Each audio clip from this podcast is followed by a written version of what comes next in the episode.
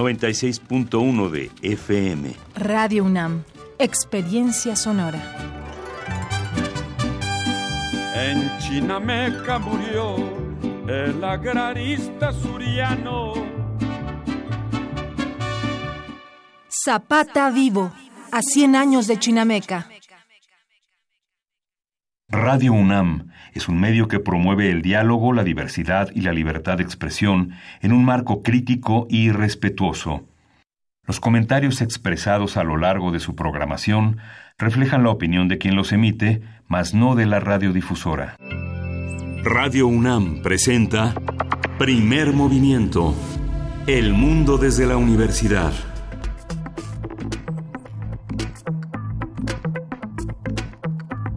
Hola, buenos días. Hoy es martes 16 de abril y son las 7.04 de la mañana aquí en la Ciudad de México en primer movimiento en la cabina de Radio UNAM. Estamos, Berenice Camacho, buenos días, ¿cómo estás? Buenos días, Miguel Ángel Quemain. Así es, estamos aquí en Radio UNAM, en las instalaciones de Adolfo Prieto 133 en la colonia del Valle, desde donde les mandamos saludos a quienes nos sintonizan a través del 96.1 de FM desde estas horas de la mañana en su martes santo. Esperamos que estén teniendo un merecido descanso y que la estén pasando muy bien. Gracias por permitirnos llegar hasta sus oídos, Miguel Ángel, y pues distintas cosas sucederán en esta emisión de primer movimiento. ¿Con qué te gustaría eh, empezar? Eh, pues bueno, está, está a salvo la, la, estructura de la Catedral de Notre Dame, más de ocho siglos de historia.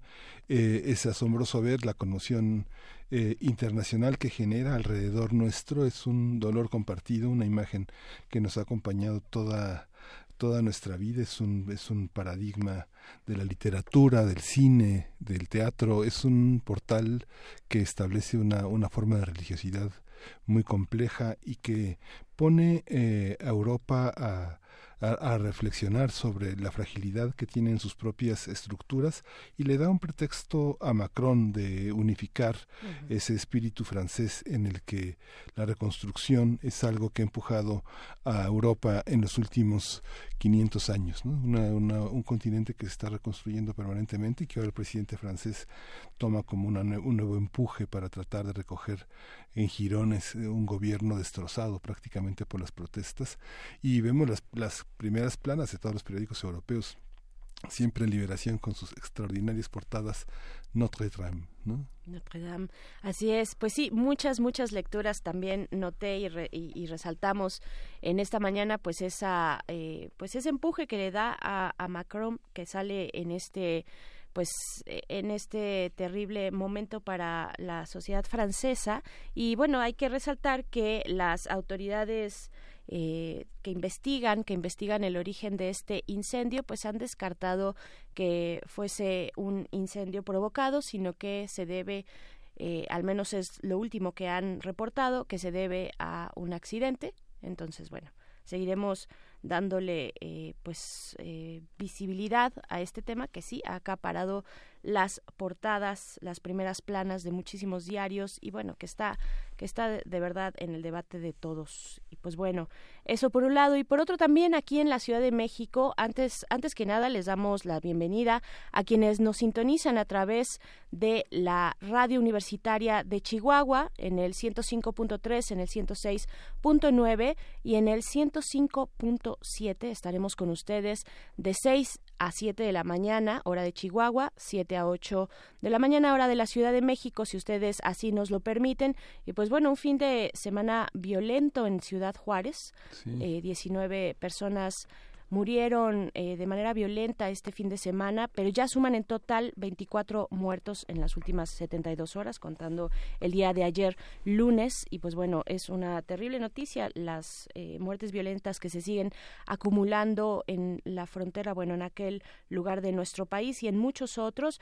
Y en temas de seguridad también hay que decir que la Guardia Nacional ya opera en la Ciudad de México será eh, pues durante horas de mayor incidencia, así lo ha reportado Claudia Sheinbaum, la eh, jefa de gobierno. eh, de mayor incidencia delictiva y solamente hasta el momento en los límites con el Estado de México. Eh, está operando en el río de los remedios en esa zona y pues bueno algo de lo cual tomar nota y dar seguimiento a la presencia de este eh, pues de esta nueva instancia de seguridad pública en nuestro país. Sí, justo eh, estas cifras en Chihuahua eh, permiten pensar ya la urgencia, lo que comentabas ayer también de Guanajuato, el alto que puso la Cruz Roja por unas horas para hacer visible su preocupación sobre esta ola de crímenes y Chihuahua, que es eh, un estado. ¿Cómo, ¿Cómo viven ustedes en Chihuahua? Cuéntenos cuál es la sensación de estar a, a, merced de una gran inseguridad, de un gobernador que se presenta a todas partes ahora abucheado, ya sin la presencia, ya no es necesario que esté López Obrador junto a él para que las personas lo abucheen en los actos deportivos, una, un rechazo en los últimos actos de gobierno, sobre todo de los jóvenes, que me parece que ya estás perdido como gobernante cuando los jóvenes eh, que no que tienen poca experiencia de vida que tienen son pocas promesas las que se les han, incumplido como pasa con las personas ya mayores de 50 60 años eh, lo abuchean ¿no? es, es, parte de parte de esta situación que se vive de delincuencia en Chihuahua y, y, que evidentemente hay pocas acciones, ¿no? El gobernador está muy ocupado de en verse al espejo en vez de actuar, ¿no? Sí, es un síntoma eh, eh, pues que llama la atención esta cuestión entre los jóvenes y también solamente comentar que el pasado 11 de abril una magistrada de Quintana Roo giró una orden de aprehensión a cuatro personas, incluido el exgobernador de Puebla, Mario Marín, y el empresario Kamel Nasif. Se les investiga por probable delito de tortura contra la periodista Lidia Cacho en 2005, quien realizó, pues sabemos bien, eh, esta investigación que descubriría una red de pederastia eh, que fue eh, desarrollada más puntualmente en la publicación de Los demonios del Edén. Sí, los eufemismos, ¿no? Este, sabe todos que quienes estamos quienes podemos leer y ver y ver los medios sabemos cómo fue cómo fue acosada, ¿no? Qué miedo estar este perseguido por Mario Marín. ¿no? Sí, sí, ha sido todo. Verdaderos delincuentes. Cierto, cierto. Y bueno, llega hasta este punto un, eh, un largo camino también de lucha por parte de Lidia Cacho y de las personas que la acompañan. Y pues bueno, ahí está esta primera, esta orden de aprehensión que se gira en Quintana Roo, Miguel Ángel. Sí, cuánto tiempo tarda la justicia en hacerse lugar. Pero bueno, tenemos un programa, Berenice, muy interesante. Volvemos con el curso de vacaciones de cine, El Cristo del celuloide, con José Luis Ortega, este crítico de cine que fundó y edita la revista Cinefagia, va a estar nuevamente con nosotros. Así es, Cristo del celuloide. Y también, como todos los martes, tenemos nuestra sección de transformación de conflictos con Pablo Romo, quien es integrante del Consejo Directivo de Serapaz y profesor de la Facultad de Ciencias Políticas y Sociales de esta universidad.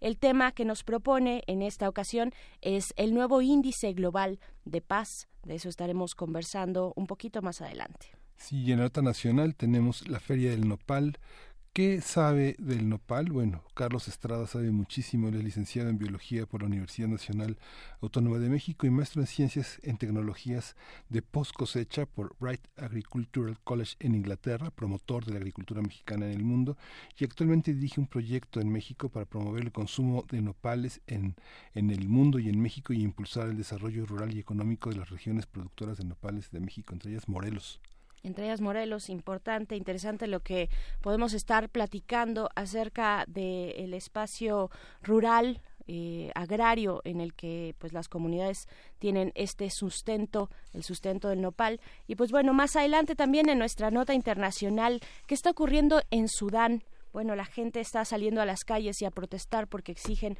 un gobierno civil frente a una toma del poder por parte de los militares. Vamos a estar comentando con Jorge Alberto, Alberto Tenorio Terrones, maestro en Relaciones Internacionales, coordinador del Seminario Permanente de Estudios Africanos y también profesor del Centro de Relaciones Internacionales de la Facultad de Ciencias Políticas de la UNAM, especialista en estudios de África. Y en la, y en la mesa del día vamos a tener un panorama de los partidos políticos o lo que queda de ellos con el doctor Álvaro Arreola Ayala, es investigador del Instituto de Investigaciones Sociales de la UNAM. Así es, pues ahí está la información para el día de hoy, los temas que esperamos sean del interés y sobre todo que nos compartan sus opiniones a través de nuestras redes sociales, arroba PMovimiento en Twitter, Primer Movimiento en Facebook y pues iniciamos con música, Miguel Ángel. Sí, nada menos que de Edith Piaf, Notre Dame de París.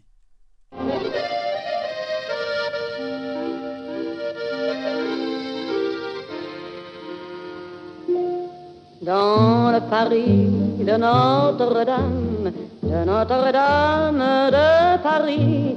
Y a un clochard qu'on a plein le dos, porter Notre-Dame sur son dos.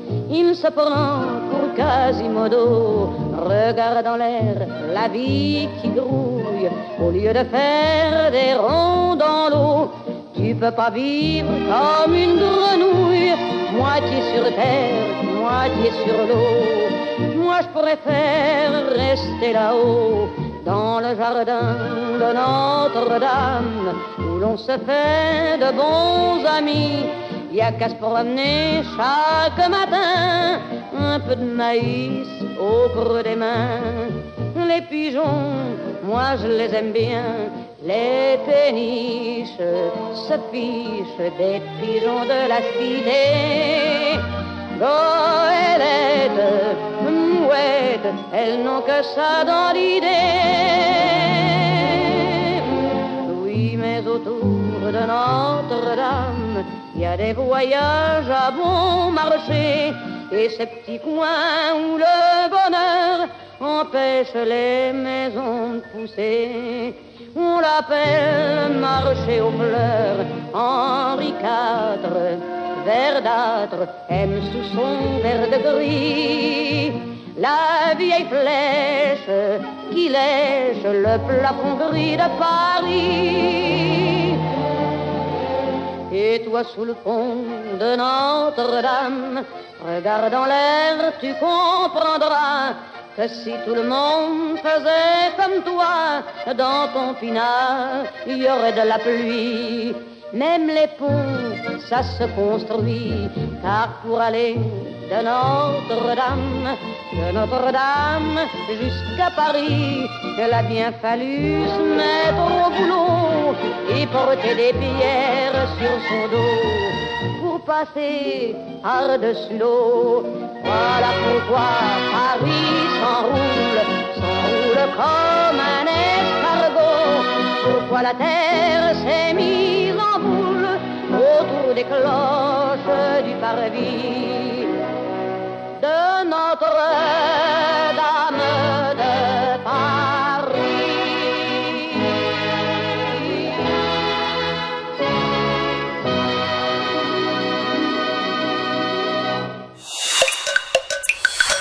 Primer movimiento.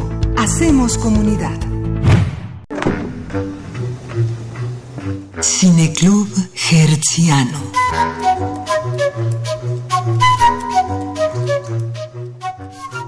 Algunas de las películas cuyo tema es la vida y muerte de Cristo han creado polémica, sobre todo en la Iglesia Católica. Un ejemplo es La Última Tentación de Cristo de Martin Scorsese, un largometraje que mostró a un Jesucristo con deseos humanos. El Vaticano prohibió esta película durante muchos años e incluso algunos cines donde fue exhibida sufrieron ataques como el lanzamiento de bombas Molotov. Otro título que generó controversia en la Iglesia Católica es La Pasión de Cristo, dirigida por Mel Gibson. La crítica la señaló como un alto contenido de violencia y antisemitismo. Otra película que en su momento generó polémica es La vida de Brian, polémica y muchas risas. El largometraje, dirigido por el grupo Monty Python, fue estrenado en 1979, pero en países como Irlanda y Noruega fue prohibida en su exhibición. En Estados Unidos, la vida de Brian pudo verse al menos en 200 salas en medio de manifestaciones de protesta que provocaron una mayor expectación por la película, que logró recaudar cerca de 20 millones de dólares y es considerada por algunos británicos como la mejor película de todos los tiempos. Ah, yo me formo en esa fila. Una vez establecidas las tres películas sobre la figura de Cristo, más propositivas o representativas también desde el punto de vista cinematográfico, vamos a hablar sobre las rarezas y oportunidades que ofrece este género. Para ello nos acompaña José Luis Ortega, fundador y editor de la revista Cinefagia, crítico e investigador especializado en cine. Muy buenos días, José Luis Ortega, ¿cómo estás? Bienvenido al primer movimiento. Seguimos con los piadosos días, muy buenos y piadosos días. Buenos y piadosos días para ti también. Espero que esperamos que estés tomando un merecido descanso y pues bueno, compartiendo con toda la audiencia de Primer Movimiento estas propuestas que hoy pones a la mesa sobre el Cristo en el celuloide. ¿Qué decir? ¿Con qué iniciar? Híjole, ¿qué decir? Eh, falta tiempo. Fíjate, ayer comentábamos lo que consideramos las mejores películas, ¿no? De que han abordado la figura de Jesucristo en el cine. Hoy me toca hablar, hoy quise hablar de las películas más controvertidas que se han estrenado acerca de esta figura. No quiere decir que no sean buenas, al contrario, son tres películas extraordinarias. Y me gustaría comenzar con la más cercana, quizás por lo menos en, en cuanto al tiempo, en cuanto a, a este a, la repercusión mediática ya en nuestra época, que es La Pasión de Cristo, dirigida por Mel Gibson en el 2004, ojo con el año 2004. La, ¿Qué decir? Mira, originalmente conocida como La Pasión, aunque después tuvieron por ahí problemas con el derecho de uso de, del, título y decidieron ponerle ya completo La Pasión de Cristo, pues es una película dirigida por Mel Gibson que a todas luces sabemos que es un actor eh, católico, es una persona, bueno, más, que actor, pues él es un, un hombre católico, católico, pues casi casi ortodoxo, es un católico muy, muy este dado a llevar su religión eh, realmente de como un punto de, de, vista muy muy acercado a la, a la iglesia dogmática él mismo se asume como un católico bastante eh, fervoroso. Incluso tuvo a bien señalar que cuando estaba dirigiendo la pasión de Cristo solamente era el el vehículo del Espíritu Santo quien realmente era quien estaba realizando la película no entonces ese tipo de, de declaraciones ese tipo de de acciones que lo han llevado a, promulgarse en contra de la célula madre, en contra de la eutanasia, en contra del aborto, eh, eh, eh, han hecho de él una persona que, que sí realmente debemos de entenderlo como un devoto católico, ¿no? Creo que ya a, a, unos años, a 15 años de distancia de esta película, nos podemos dar cuenta que Mel Gibson no hizo solamente un discurso, no hizo solamente una película provocadora, sino que realmente filmó algo en lo que él cree. Y eso me parece sumamente válido y sumamente sincero. La película él mismo se encarga de escribir, de producirla, de escribir el guion, de coescribir el guion junto con con, con Benedict Fitzgerald eh, él mismo pone de su dinero, se dice por ahí, 50 millones de dólares para poderla filmar. Él agarra sus chivas y su gente y se va a Roma a filmar la película Chinechita.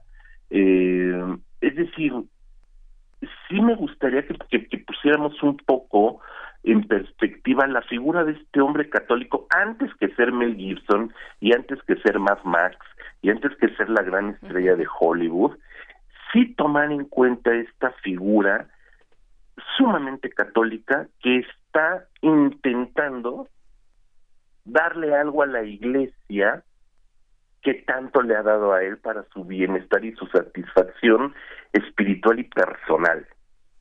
Creo que el hecho de que sea Mel Gibson y sea una estrella de primerísimo nivel opacó, opacó un poco ese sentimiento puramente católico, ¿no? En varias entrevistas, porque después la, él, mismo también eh, se encargó de pagar la publicidad de la película para mover su propia película, una película sumamente violenta, una película que se basa, por supuesto, como era de esperarse en, en, en este en Mel Gibson, que está basada en los en los evangelios, no, que está basada eh, en, en, en distintos documentos católicos avalados por la Iglesia en devocionarios que son producto de la Iglesia católica, eh, pesar de eso, tuvo serios problemas para lograr la distribución de su película por distintas distintas situaciones, sobre todo en el uso de la violencia, una película extremadamente gore, y que fue uno de los motivos que resultaron en contra de la película. Cuando Mel Gibson habla de la pasión de Cristo, intenta decirle a la gente, imagínense que a estas alturas de la existencia, en pleno siglo XX, 21 pues, ya la película es del 2004, la gente está acostumbrada a la cruz de Cristo, a las representaciones, a las películas, a la glamurización del Cristo crucificado. Y no se ha llegado a entender la humillación, la violencia, el escarnio al que un hombre se somete por amor a sus semejantes. Entonces, yo, Mel Gibson, lo que quiero es decirles, esto fue la pasión de Cristo, una pasión dolorosa que no tiene nada que ver con las representaciones clásicas de la pasión de Cristo. Y hay un acercamiento a la violencia como una expiación justamente, ¿no? Es como una terapia de shock, por llamarlo de alguna manera, ¿no? Es acercar al público a esta salvajada para decirle, pues mira, esto fue mi interpretación de lo más cercano a lo que vivió Jesucristo. Y lo hace desde una forma total, absolutamente naturalista, no solo en el uso del latín, del arameo, del hebreo, que eran las lenguas que se hablaban, por supuesto, lenguas mucho más, este, o dialectos o deformaciones de, del arameo y latín y hebreo original a lo que hoy conocemos como estos idiomas, pero vamos, se acerca con naturalidad a este momento histórico, él sí lo toma desde un punto de vista histórico y hace una representación sí biográfica, pero sobre todo contextual, ubicando al público a un momento de cómo cree o cómo creyó, o cómo en su en su cristianidad, en su catolicismo recalcitrante, debió de haber sido la pasión de Cristo, ¿no? Y eso y eso es algo, eso es algo que que que, que se ve incluso en Apocalipto, una siguiente película como director, que también es una salvajada y que por supuesto de algo que desconoce totalmente, ¿no? Pero donde vemos que él también se acerca a un momento de la historia donde él sabe que hubo masacre, que hubo sangre, que no fue un momento pues diplomático, ¿no? y lo hace desde un plano eh, total y absolutamente sanguinario, cruento, vil, etcétera, etcétera. Entonces, Apocalipto vino a reforzar ese punto de vista de la pasión de Cristo, intentando que el público se acercara de alguna manera y entendiera que eso que hoy tenemos como crucifixión de Cristo y que cada año se representa, no solo en México, en la mayoría de los países católicos, en el cine, en el teatro, etcétera, etcétera, etcétera, se ha, llamémosle, desmoronado y se ha convertido en una representación vacua, vacía, glamorizada, etcétera, etcétera, etcétera, ¿no? Entonces, en ese sentido, creo que la Pasión de Cristo es un es un documento bastante válido, bastante válido y que las lastimosamente se pierde por allí en situaciones más este apantalladoras como el uso de la sangre,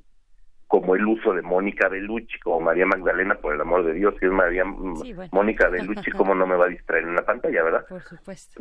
Sí, y, y, y, otras secuencias como esta secuencia tan tan consabida y tan tan no sé como como eh, ¿cómo, de, ¿cómo decirlo? No tengo la palabra, tan explotada de el demonio en forma de mujer cargando a un bebé anciano. Sí. Que es algo que uno diría, ¿por qué?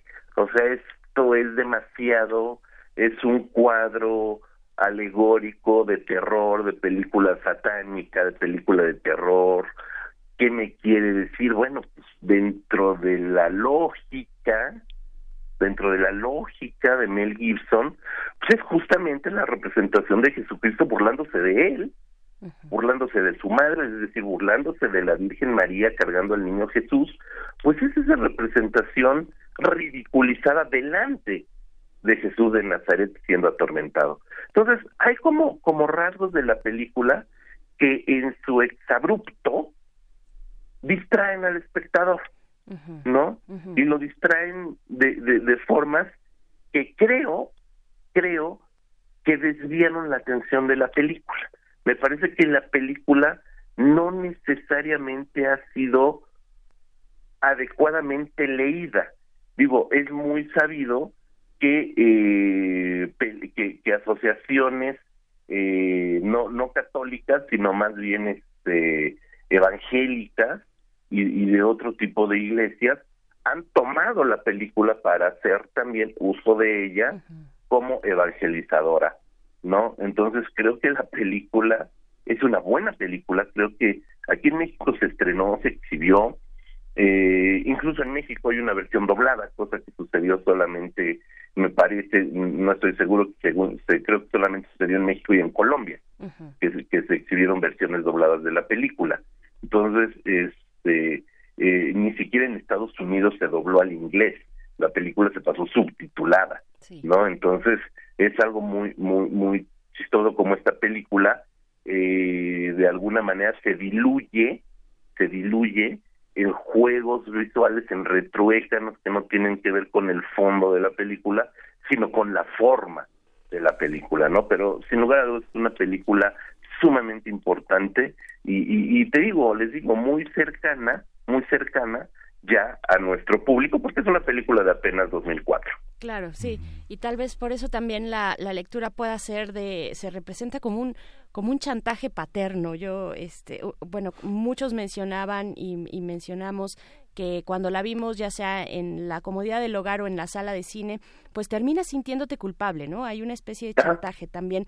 Y, y tal vez en algún momento, José Luis, valdría la pena hablar de de, de, del elemento, digamos, eh, impactante de la sangre, el exceso de sangre, el exceso de esta narrativa gore que tú eh, mencionabas de esa manera, pues para generar un impacto, qué tan válido es o no cuando una película pues no se está presentando como un como una eh, eh, propuesta gore sino no o sea sino que va por otro lado pero sin embargo sin embargo tiene estos elementos para impactar para generar lo que genera eh, pues el exceso de sangre casi salpicando en la pantalla pero tenemos todavía mucho mucho por delante y tenemos otras propuestas que que son muy interesantes José sí.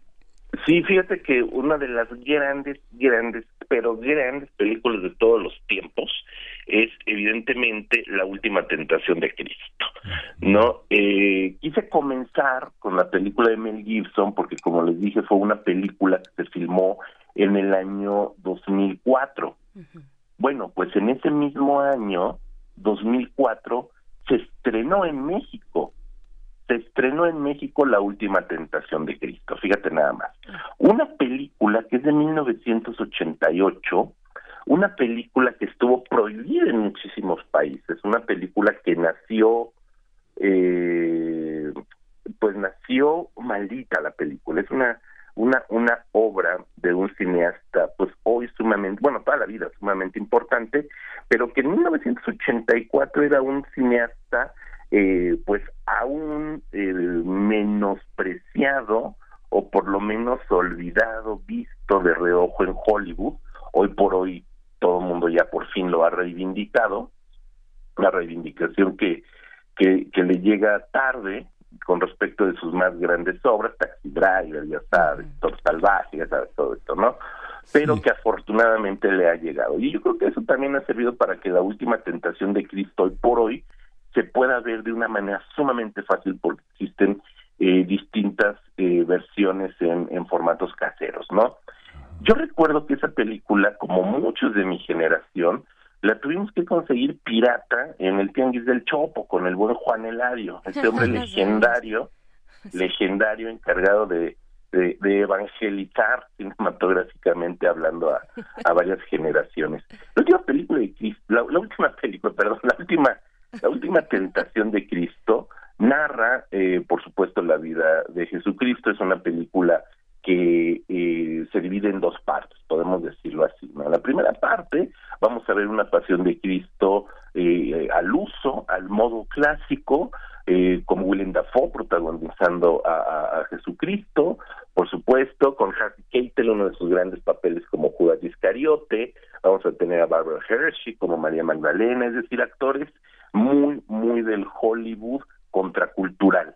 O sea, sí son actores de Hollywood, pero son actores que han filmado con otro tipo de cineastas y otro tipo de cine más que el blockbuster.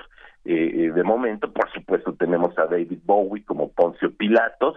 Una anécdota, el papel de Poncio Pilatos lo iba a interpretar Sting. Mm. Lo iba a interpretar Sting, pero por, por, por problemas de agenda eh, termina siendo ni más ni menos que David Bowie. ¿No? Es decir, creo que salimos ganando, ¿no? Con la presencia de Bowie. Eh, bueno, la película tuvo unos avatares eh, dificilísimos, ¿no? La propia Barbara Hershey, que fue actriz de, de, que ha sido actriz de Martin Scorsese durante algunas películas, le regala eh, la novela La última tentación de Cristo de Nikos Kazantzakis, un escritor griego cuya cuya novela se convirtió en, el, en la excusa para que la iglesia lo excomulgara. La iglesia griega, los ortodoxos griegos, el escritor es griego, pertenecía a la ortodoxia griega y termina siendo excomulgado porque se atrevió ni más ni menos que a ver al personaje de Jesucristo, primero que nada como un hombre.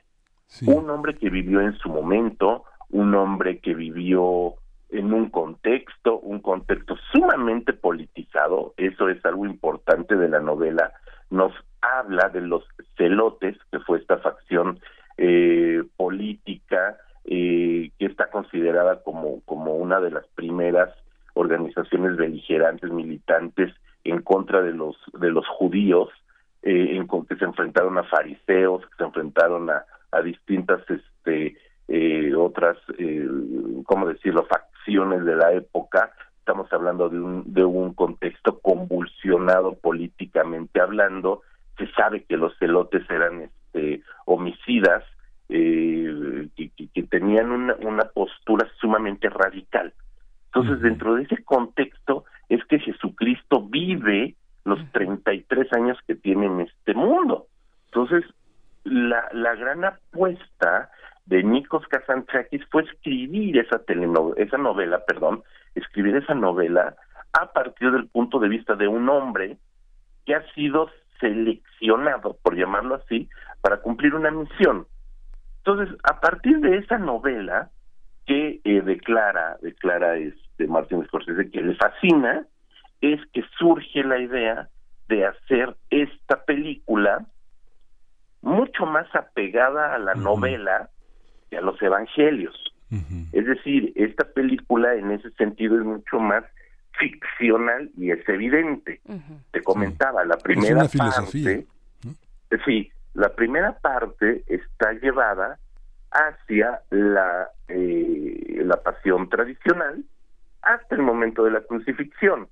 Perdón por la gente que no lo ha visto, I'm sorry por el por el spoiler, pero a partir de la crucifixión, ya se vale, ¿no? de los 88, por el amor de Dios. La, la, la, a partir de la crucifixión, en el momento último de la crucifixión, gira la película porque un ángel se aparece ante Jesucristo y le dice, el patrón dice que ya sufriste demasiado, que muchas gracias por tus servicios, que te puedes bajar de la cruz y continuar con tu vida, la lección está dada. Entonces dice, ah, bueno, no, pues está bien. Jesucristo baja de la cruz y comienza una vida normal de hombre mundano junto a María Magdalena con quien se casa y a quien embaraza y que después se muere y que se vuelve a casar en segundas nupcias con, con, con Marta, otro de los personajes bíblicos, y tiene más hijos y vive hasta la vejez. Entonces, esa segunda parte de la historia fue lo que paró de pestañas a toda la Grey católica. ¿no? Y es así como bien comentaban ahorita en la cortinilla de inicio. Hubo atentados en las salas cinematográficas que se atrevieron a presentar eh, esta película. Digo, la más trágica conocida fue en, el cine San Michel en París, donde unos fanáticos aventaron bombas Molotov, hubo personas muertas, heridas, etcétera, etcétera, ¿no? Entonces, sí llegó el fanatismo religioso a atentar contra quienes veían, contra quienes acudían a las salas a ver esta película, evidentemente en contra de los exhibidores, evidentemente, pues Martin Scorsese, no sé por qué no les comulgaron, digo, si acaso lo pues, comulgaron a él, no, bueno, quién sabe, no, pero, pero es una película que es sumamente estilizada en el sentido de que pone primeramente al hombre antes que a la entidad divina. Y si nos atenemos a lo que leemos, o lo que se puede leer en los evangelios, o lo que se sabe de esta figura, pues evidentemente Jesucristo era un hombre, era un ser humano, era un hombre vivo. No estamos ante una entidad como el Espíritu Santo que no ha encarnado todavía, ¿no? Encarnará en algún momento, se supone, pero aquí no teníamos esa entidad espiritual, sino era un hombre. y como hombre vivió, convivió y se contextualizó de alguna manera junto con los suyos, ¿no? Y además era un hombre que pues ni siquiera ni siquiera quería escuchar esas voces. La película nos presenta a un Jesús, a un William Dafoe, que rechaza ese llamado. Es el único judío que construye cruces para los para, para los romanos, para que sus sus hermanos sean crucificados y lo hace porque quiere enfurecer a Dios para que lo deje en paz, porque ya no quiere tener estas voces en su cabeza y no quiere ser eh, eh, mensajero de nada. Él quiere ser un hombre, pero tiene esta misión que debe de cumplir. Entonces, es, esa, ese, ese vuelco que da el personaje es verdaderamente estrujante. Y me parece aún más estrujante que la versión sangrienta de Cierto. José Luis, nos quedan pocos minutitos para pues este cierre triunfal eh, que, nos traes también en esta ocasión. Solo decir como referencia, eh, googleen Olmedo Bustos y otros en Chile. Eh, así se denominó el caso de la última tentación de Cristo, una sentencia dictada por la Corte Interamericana de Derechos Humanos en 2001, en el cual, eh, pues sí, declara la Corte que hubo violación por parte del Estado de Chile respecto a la libertad de expresión, eh, libertad de conciencia, libertad de religión, de pensamiento, por el tema de la última tentación de Cristo. Este en sí, no, no, no.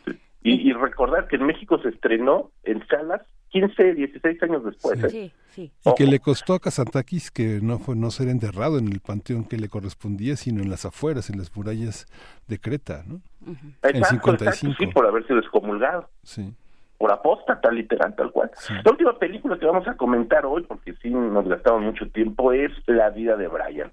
Una película delirante, asombrosa y deliciosa.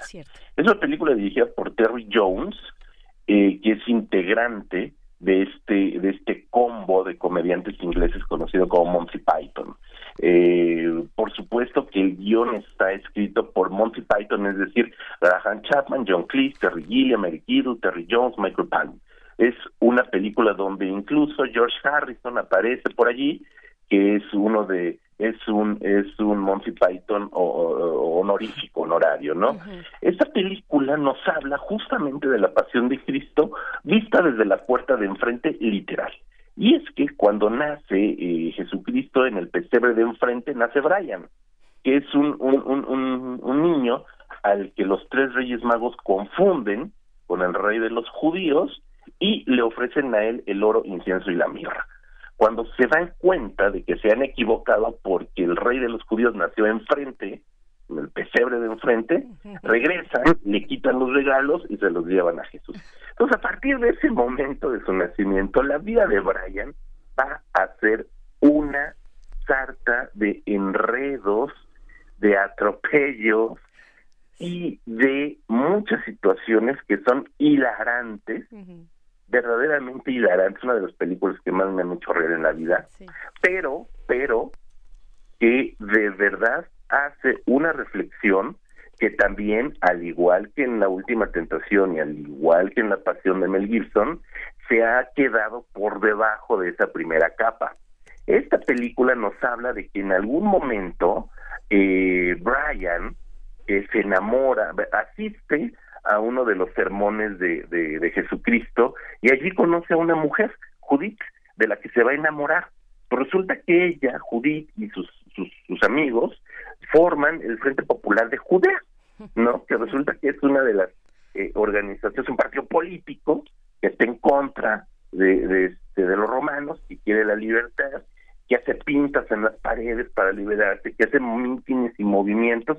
Es decir, se está hablando de ese movimiento celote que yo mencioné hace unos minutos a partir de la novela a partir de la novela La Última Tentación de Cristo, que fue esta facción político-nacionalista que existió, que vivió y que dictó de alguna manera el derrotero político y ese caldo de odio entre judíos y romanos. Pero aquí lo hace desde un punto de vista total y absolutamente digerible para el público, para entender una parte de la historia que no se ha sabido, que se ha mantenido olvidada, no oculta porque existen los documentos, pero sí olvidada. Y eso, eso también nos pone de alguna manera en un punto de vista donde tendríamos que situar la figura de Jesucristo también como un líder, como un líder de un movimiento, porque no llamarlo también político-social en un contexto irriente.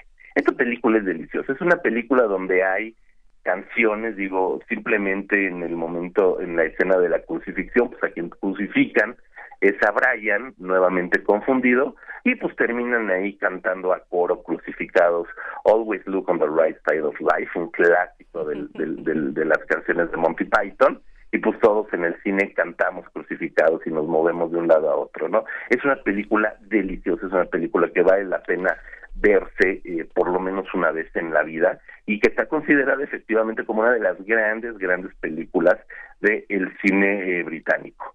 Cierto, cierto. Pues vamos a continuar mañana. Mañana es nuestro nuestro último día del curso.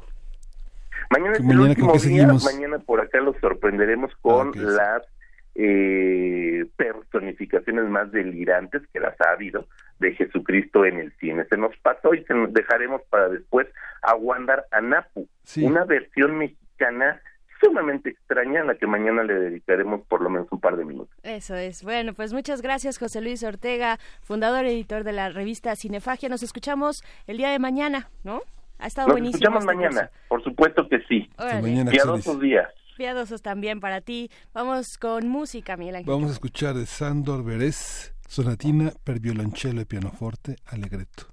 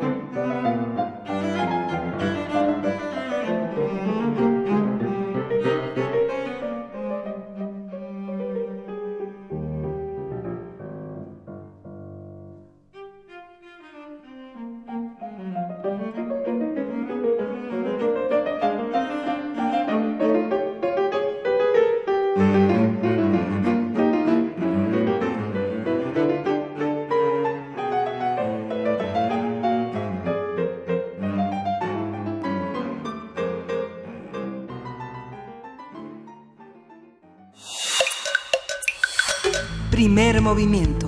Hacemos comunidad.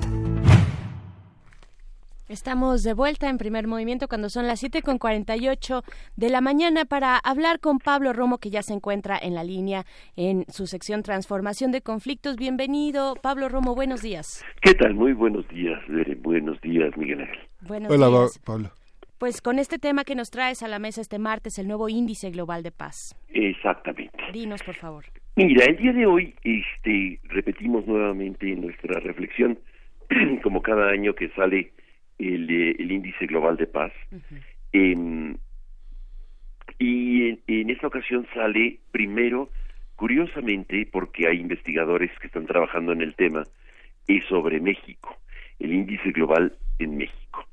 Y invito ahora en estas vacaciones a los eh, al auditorio este, a que conozcan este, este documento. Es un documento que acaba de salir hace unos días y que presenta el índice de paz en México del 2019. Evidentemente todos los todos los datos que está dando son del año pasado, pero es sumamente interesante porque presenta, como ya en otras ocasiones hemos reflexionado, dos eh, los dos aspectos, el aspecto digamos de la paz negativa, y, eh, eh, al estilo Galton el aspecto de la paz positiva. En la paz positiva estudian ocho estructuras sociales, es decir, este, las, eh, las expresiones de la política pública que están favoreciendo o fortaleciéndose para el tema de, de, de, la paz.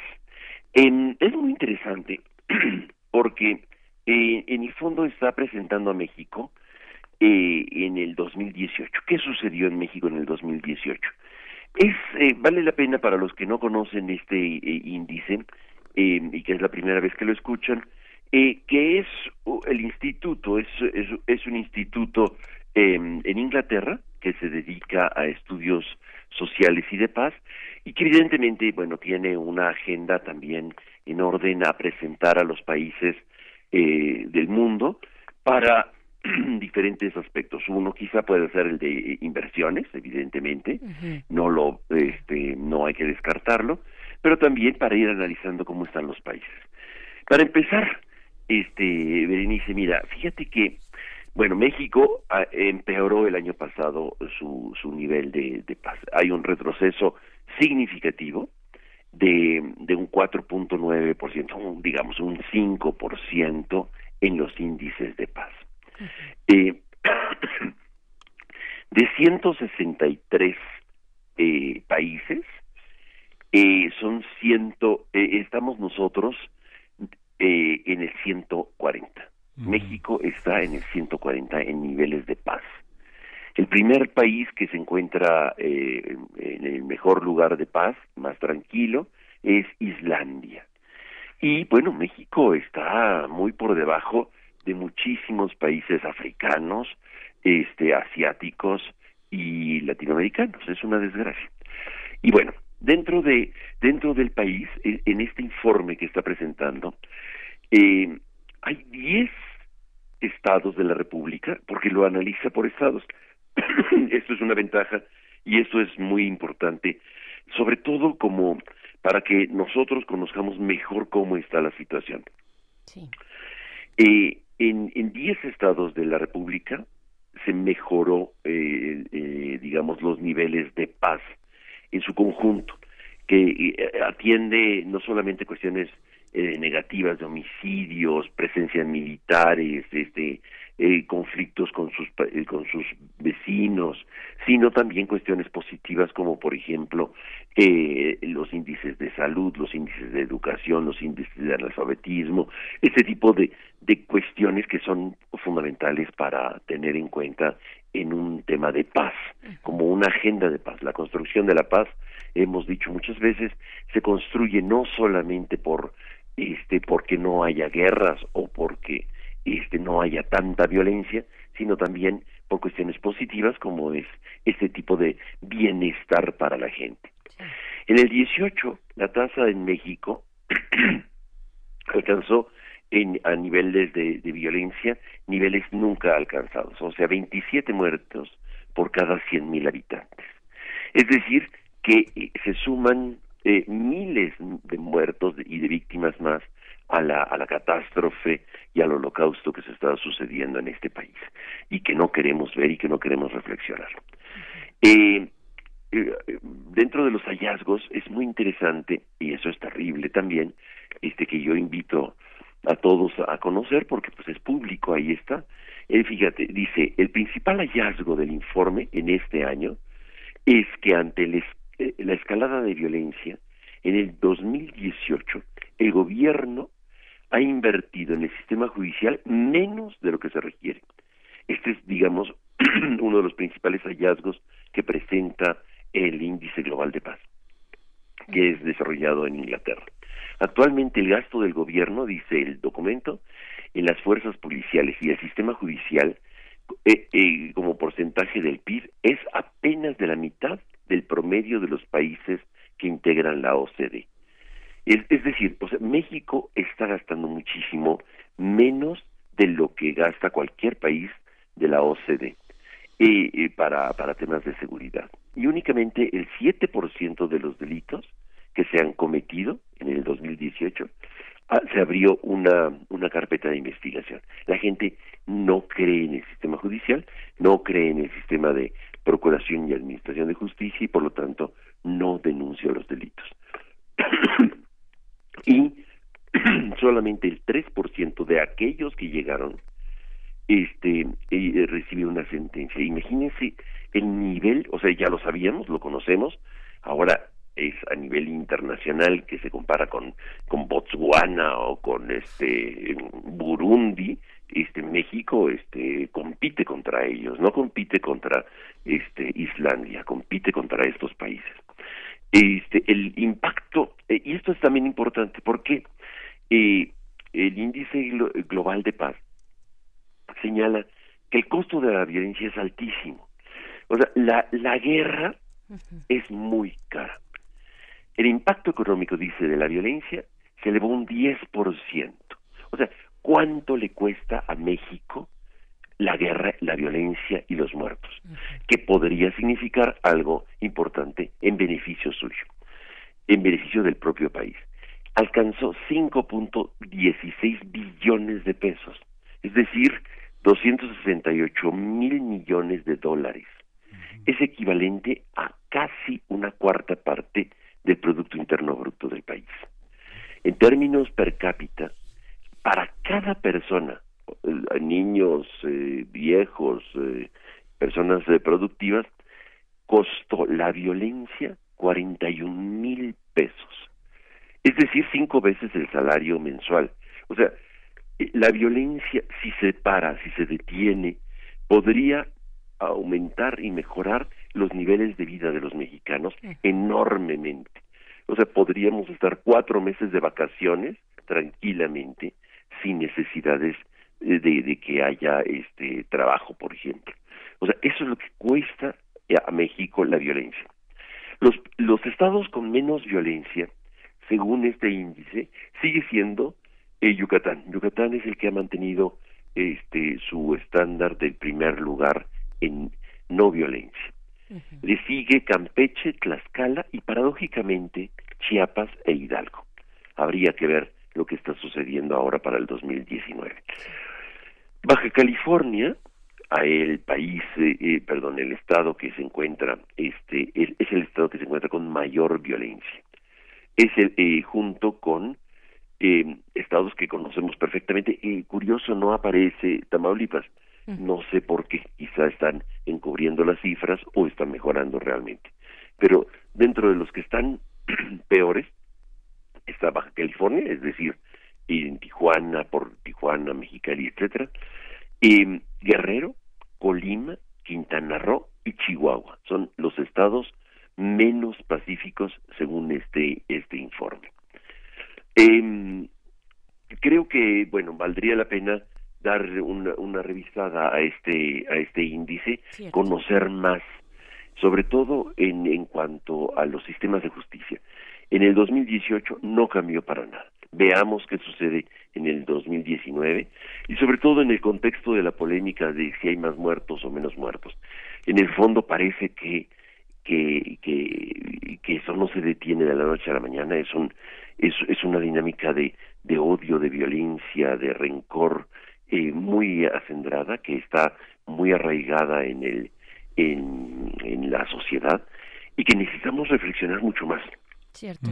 Querido Pablo Romo, vamos, te, invitamos a, hacer una, una pequeña pausa porque nos llega ya eh, el fin de esta primera hora, porque además también es interesante saber tu opinión respecto a las declaraciones de Michelle Bachelet, eh, que estuvo por acá desde la semana antepasada y pasada, y pues hablando de estas, estas cifras de, de muertos que pues revelan a un país en guerra. Queremos saber también qué opinas respecto a esto, Pablo, si nos haces eh, el favor de esperarnos un poquitito. y tenemos que despedir a Chihuahua. Nos despedimos de lo de Radio Universidad de Chihuahua. Les damos las gracias y participen. Este su espacio, es nuestro espacio que hacemos en conjunto. Y bueno, nos vemos mañana. Nos escuchamos mañana, vamos al corte, son las 7 con 59, regresamos a primer movimiento. Perfecto.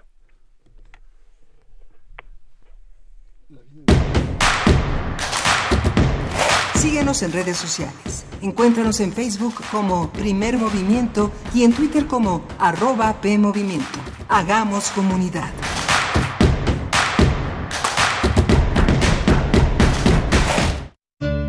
Sorpréndete con los modelos a escala de edificios emblemáticos de la arquitectura contemporánea en las exposiciones SOM, Arte más Arquitectura más Ingeniería y Praxis, Manuel Cervantes Estudio. Un recorrido por el trabajo metodológico y poético de estos reconocidos despachos arquitectónicos. Visítalas en Justo Sierra 16, Centro Histórico. Invitan el antiguo Colegio de San Ildefonso y Mextrópoli.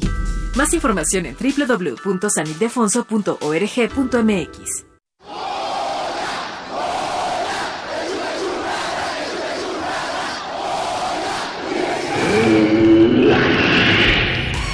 ¿Te identificaste? Identifícate con Fundación UNAM y ayuda a becar a miles de alumnos universitarios. Súmate 5340-0904 o en www.funam.mx. Contigo hacemos posible lo imposible.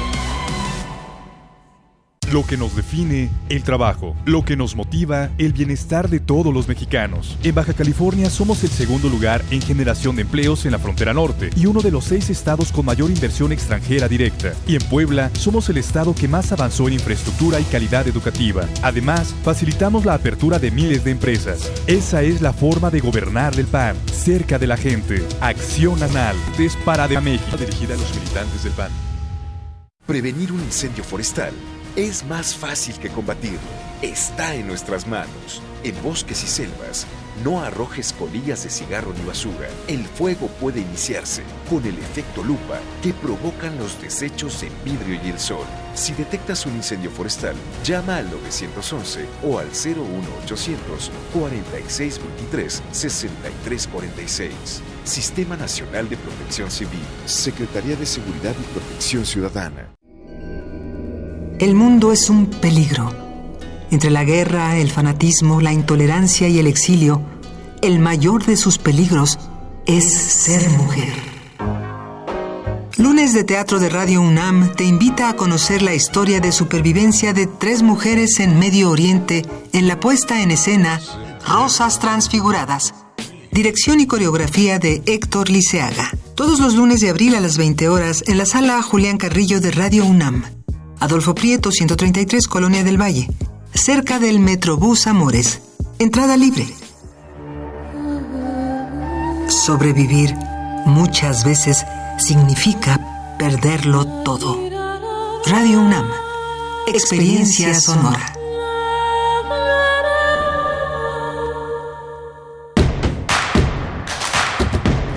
Encuentra la música de primer movimiento día a día en el Spotify de Radio UNAM y agréganos a tus favoritos.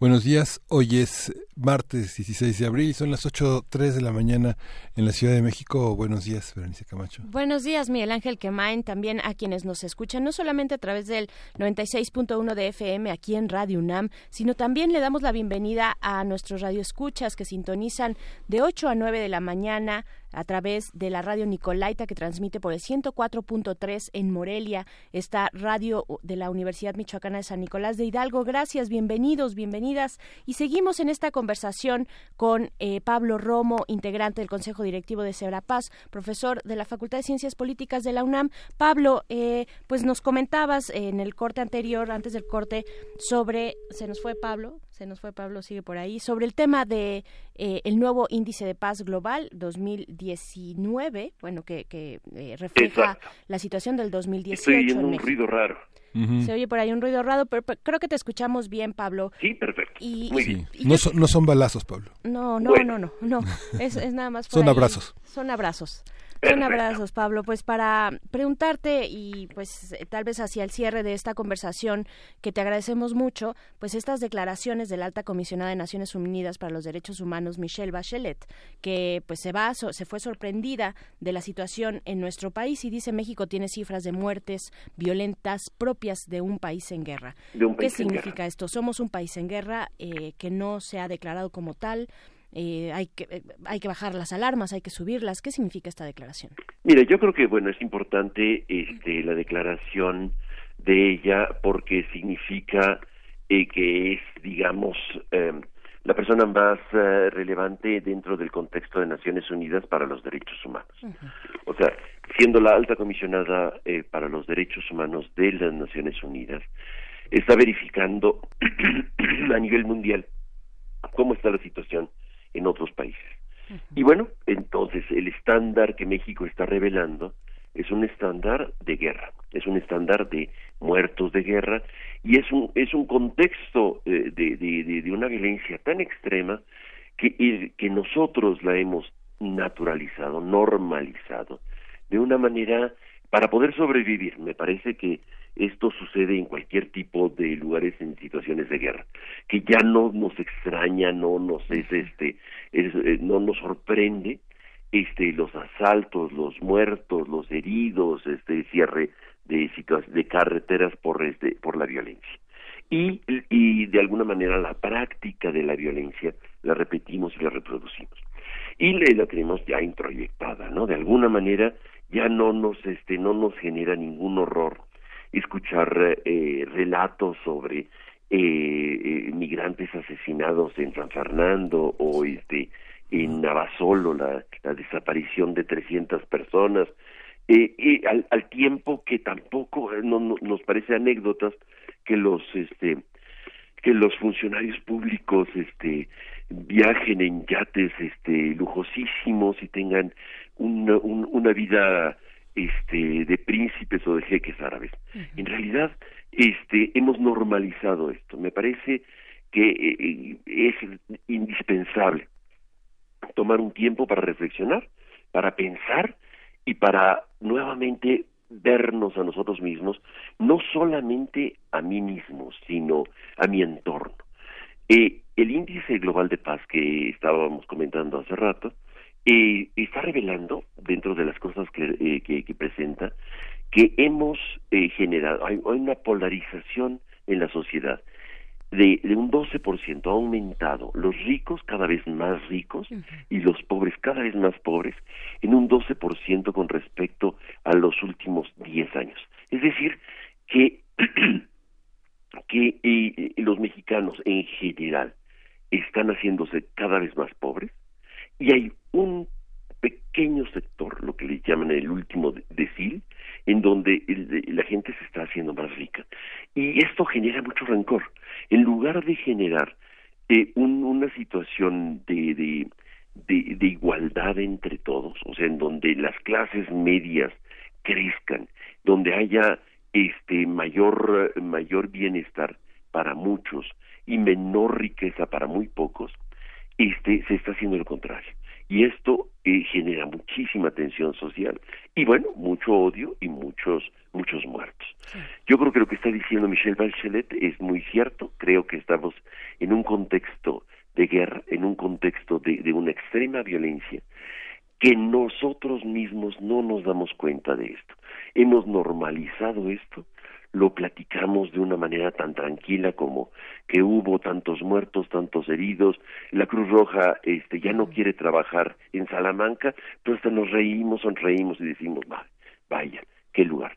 En lugar de decir, de alarmarnos y de decir, qué barbaridad, qué situación tan dramática está sucediendo en nuestro país y que necesitamos eh, rever qué está pasando. Por eso es importante, me parece, para el auditorio que conozca este reporte.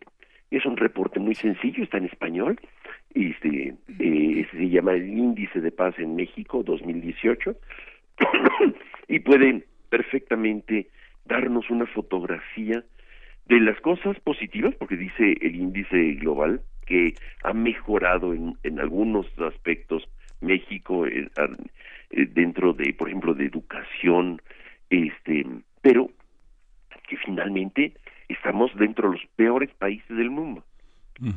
Por ahí nos encontramos. Creo que vale mucho la pena darle una revisada, como cada año, para ver cómo estamos. Es, es como un termómetro de nuestra de, de nuestra situación en cuanto a violencia y no es para para regodearnos en la en la tristeza y en, eh, en, el, eh, en la frustración sino para decir dónde hay que atacar dónde hay que este crear y, y reconstruir este país. A mí me llama la atención, Pablo, que eh, tenemos datos, por ejemplo, eh, del lugar 88 en 2009, de, del lugar 98 en 2009, en 2008 en el 88 Pareciera que el sexenio de Calderón, que está definido como el inicio de toda esta tragedia de crímenes, es el sexenio con menores eh, índices de violencia. ¿no? Todo empieza a remontar eh, del, del escenario 2000, de 118, el lugar 118 en 2011, a el lugar 134 en 2012, y no para de crecer durante el sexenio de Peña Nieto. ¿A quién atribuirle este crecimiento? Digamos que hay una parte en la que el índice de violencia también toma en cuenta eh, las, eh, los, los, crímenes descubiertos eh, posteriormente, ¿no? Es, es, esta, esta parte. ¿Cómo entender esto? Digamos, estamos en el lugar 140, pero eh, teníamos el 142 en 2017 el, y otra vez el 140 en 2016, el 144 en 2015. ¿Cómo entender esta oscilación tan este, con tantas variables? Mira, yo creo que no depende. En primer lugar, Miguel, me parece es interesante lo que dices, pero yo creo que no se le puede atribuir solamente a una persona, este, el, eh, por más que sean los presidentes de la República, este, la violencia. La violencia es algo que está encarnado dentro de nuestra, nuestras relaciones sociales y la hemos naturalizado. Por eso es importante que todos y cada uno de nosotros y nosotras este, eh, reflexionemos en torno al tema de la violencia o de las violencias. Para empezar, ¿no? Me parece que sí es, es grave. Estructuralmente responsables. Por ejemplo, a nivel de, de la justicia, eh, eh, si nos fijamos bien en el aspecto de la de la eh, de, la, de, los jueces tenemos este 3.5 jueces por cada 100.000 habitantes la OCDE tiene 17 o sea es, es una proporción impresionante. México gasta para las cuestiones de seguridad por más que se habla del tema pareciera que gasta muchísimo dinero pero no es cierto. En realidad, en realidad, frente a otros países de la OCDE, para ponernos en el estándar de la OCDE, este, pues es el peor de los países, el que menos gasta en cuestiones de, de seguridad y de procuración de justicia. Hay, es el que menos ministerios públicos tiene eh, delante de países como puede ser Islandia o puede ser Finlandia o puede ser Corea o puede ser en fin, creo que, creo que es importante no solamente atribuirle esta oscilación a una política de una sola persona, sino al conjunto de los mexicanos que toleramos, que no exigimos, que no estamos empujando para que sea posible que cambien las situaciones. O sea, estamos muy acostumbrados a atribuir a una sola persona. creo que los medios de comunicación tienen una gran responsabilidad, Miguel Ángel. Creo que este eh, eh, deberíamos de reflexionar muchísimo más en las en las televisiones, que es el medio de consumo más importante de las y los mexicanos de información, particularmente en la televisión eh, pública abierta, este, y en donde deberíamos de tener con mucha mayor responsabilidad la reflexión sobre lo que es correcto, lo que hay que hacer, y no, no por cuestiones de, una moralina simplona, sino porque tiene que, tenemos que llegar a un nivel ético profundo de seriedad, de, de, una reconstrucción de, de, las relaciones de, las personas. Y ahí es donde nosotros, creo, me parece que tenemos que, que, exigir a nuestras autoridades, a nuestros comunicadores, a nuestra a nuestro entorno una mayor responsabilidad y menos frivolidad.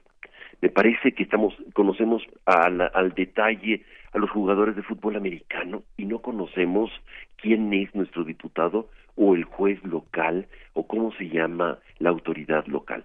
Me parece que eh, por ahí tenemos que empezar una expresión nueva cívica de responsabilidad y de corresponsabilidad. las variaciones en esto se debe fundamentalmente a, las disputas de los cárteles, a las disputas de los territorios y como, como pollitos asustados vemos cómo este, unos cuantos van ocupando territorios.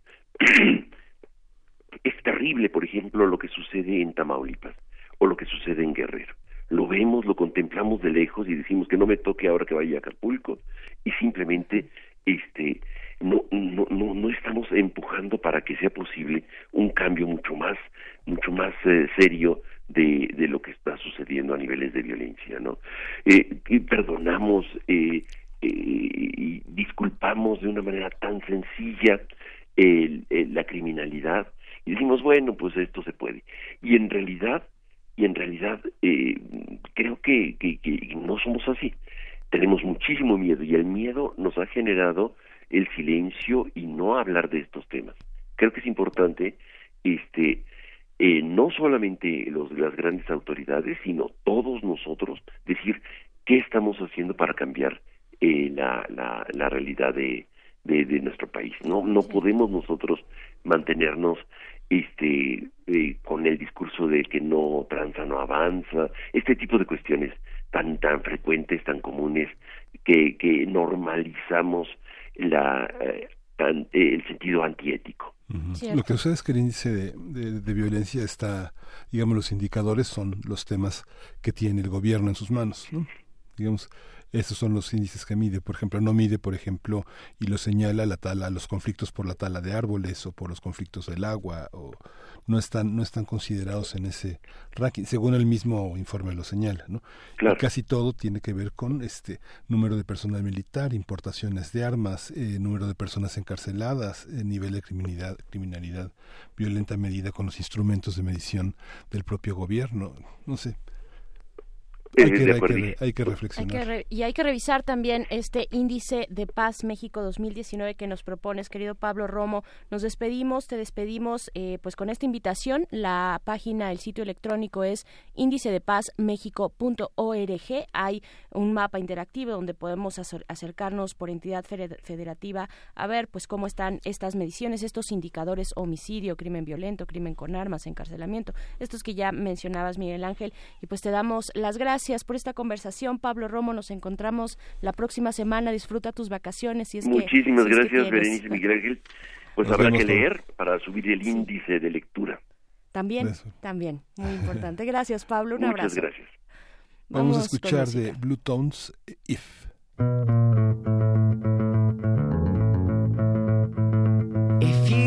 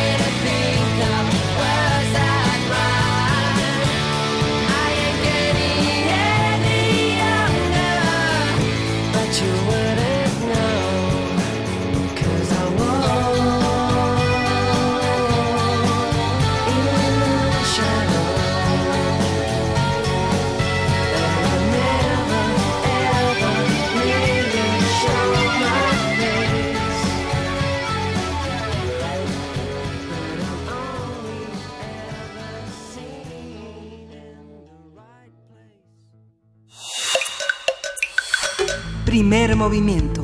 Hacemos comunidad. Nota Nacional. Morelos es el primer productor eh, de nopal en el país al generar cada año 376 mil toneladas anuales. De acuerdo con datos de la Secretaría de Desarrollo Agropecuario de esa entidad, esta cifra es la mitad del volumen total de la producción nacional. Tlanepantla es uno de los municipios de Morelos donde se realiza la siembra y cultivo de esta cactácea. Se encuentra ubicada en la Sierra Ajusco Chichinahuatzin y la mayor parte de su economía gira en torno al nopal desde su siembra, cultivo y cosecha hasta la comercialización del producto en diferentes presentaciones como harina, tortillas, mermeladas o pasteles. Se estima que cada día llegan 45 toneladas de este producto al centro de acopio de nopal de Tlalnepantla, donde se recolecta y se vende todo el país. Actualmente hay un proyecto en ese municipio para impulsar su desarrollo rural y económico a través de la exportación de nopal. Por ello invitan los días 20 y 21 de abril, este fin de semana, a la Feria del Nopal en el centro de acopio de nopales de Tlalnepantla, Morelos. Conversaremos sobre el nopal, sus posibilidades y presencia en México, así como la próxima feria en Tlalnepantla, Morelos su oferta, su propuesta. Para ello nos acompaña el maestro Carlos Estrada, licenciado en Biología por la Universidad Nacional Autónoma de México y maestro en Ciencias en Tecnología, en Tecnologías de Post Cosecha de Griddle Agriculture College en Inglaterra, promotor de la cultura mexicana en el mundo y también actualmente dirige un proyecto en México para promover el consumo de nopales y en el mundo también para impulsar el desarrollo rural y económico de las regiones productoras de nopales en nuestro país. Te damos la bienvenida, Carlos Estrada. Gracias por estar acá esta mañana. Gracias. Gracias a ti. Pues bueno, eh, ¿qué significa? ¿Cuáles son las múltiples lecturas, de, esas múltiples lecturas, de esa gran tradición, de esa gran historia? ¿Qué es lo que destacas actualmente de eh, la producción de nopal en México? una de las primeras cosas que me llamó muchísimo la atención es que eh, el nopal está en nuestra bandera. Y yo creo que cualquier persona de México que que le hablas acerca del nopal, todos te dicen, sí, todos los días este, te lo comes en un taquito, este, en la mañana, en la tarde, en la noche, no importa qué hora, ¿no? ¿Dónde se paró el águila? en un nopal. Sí.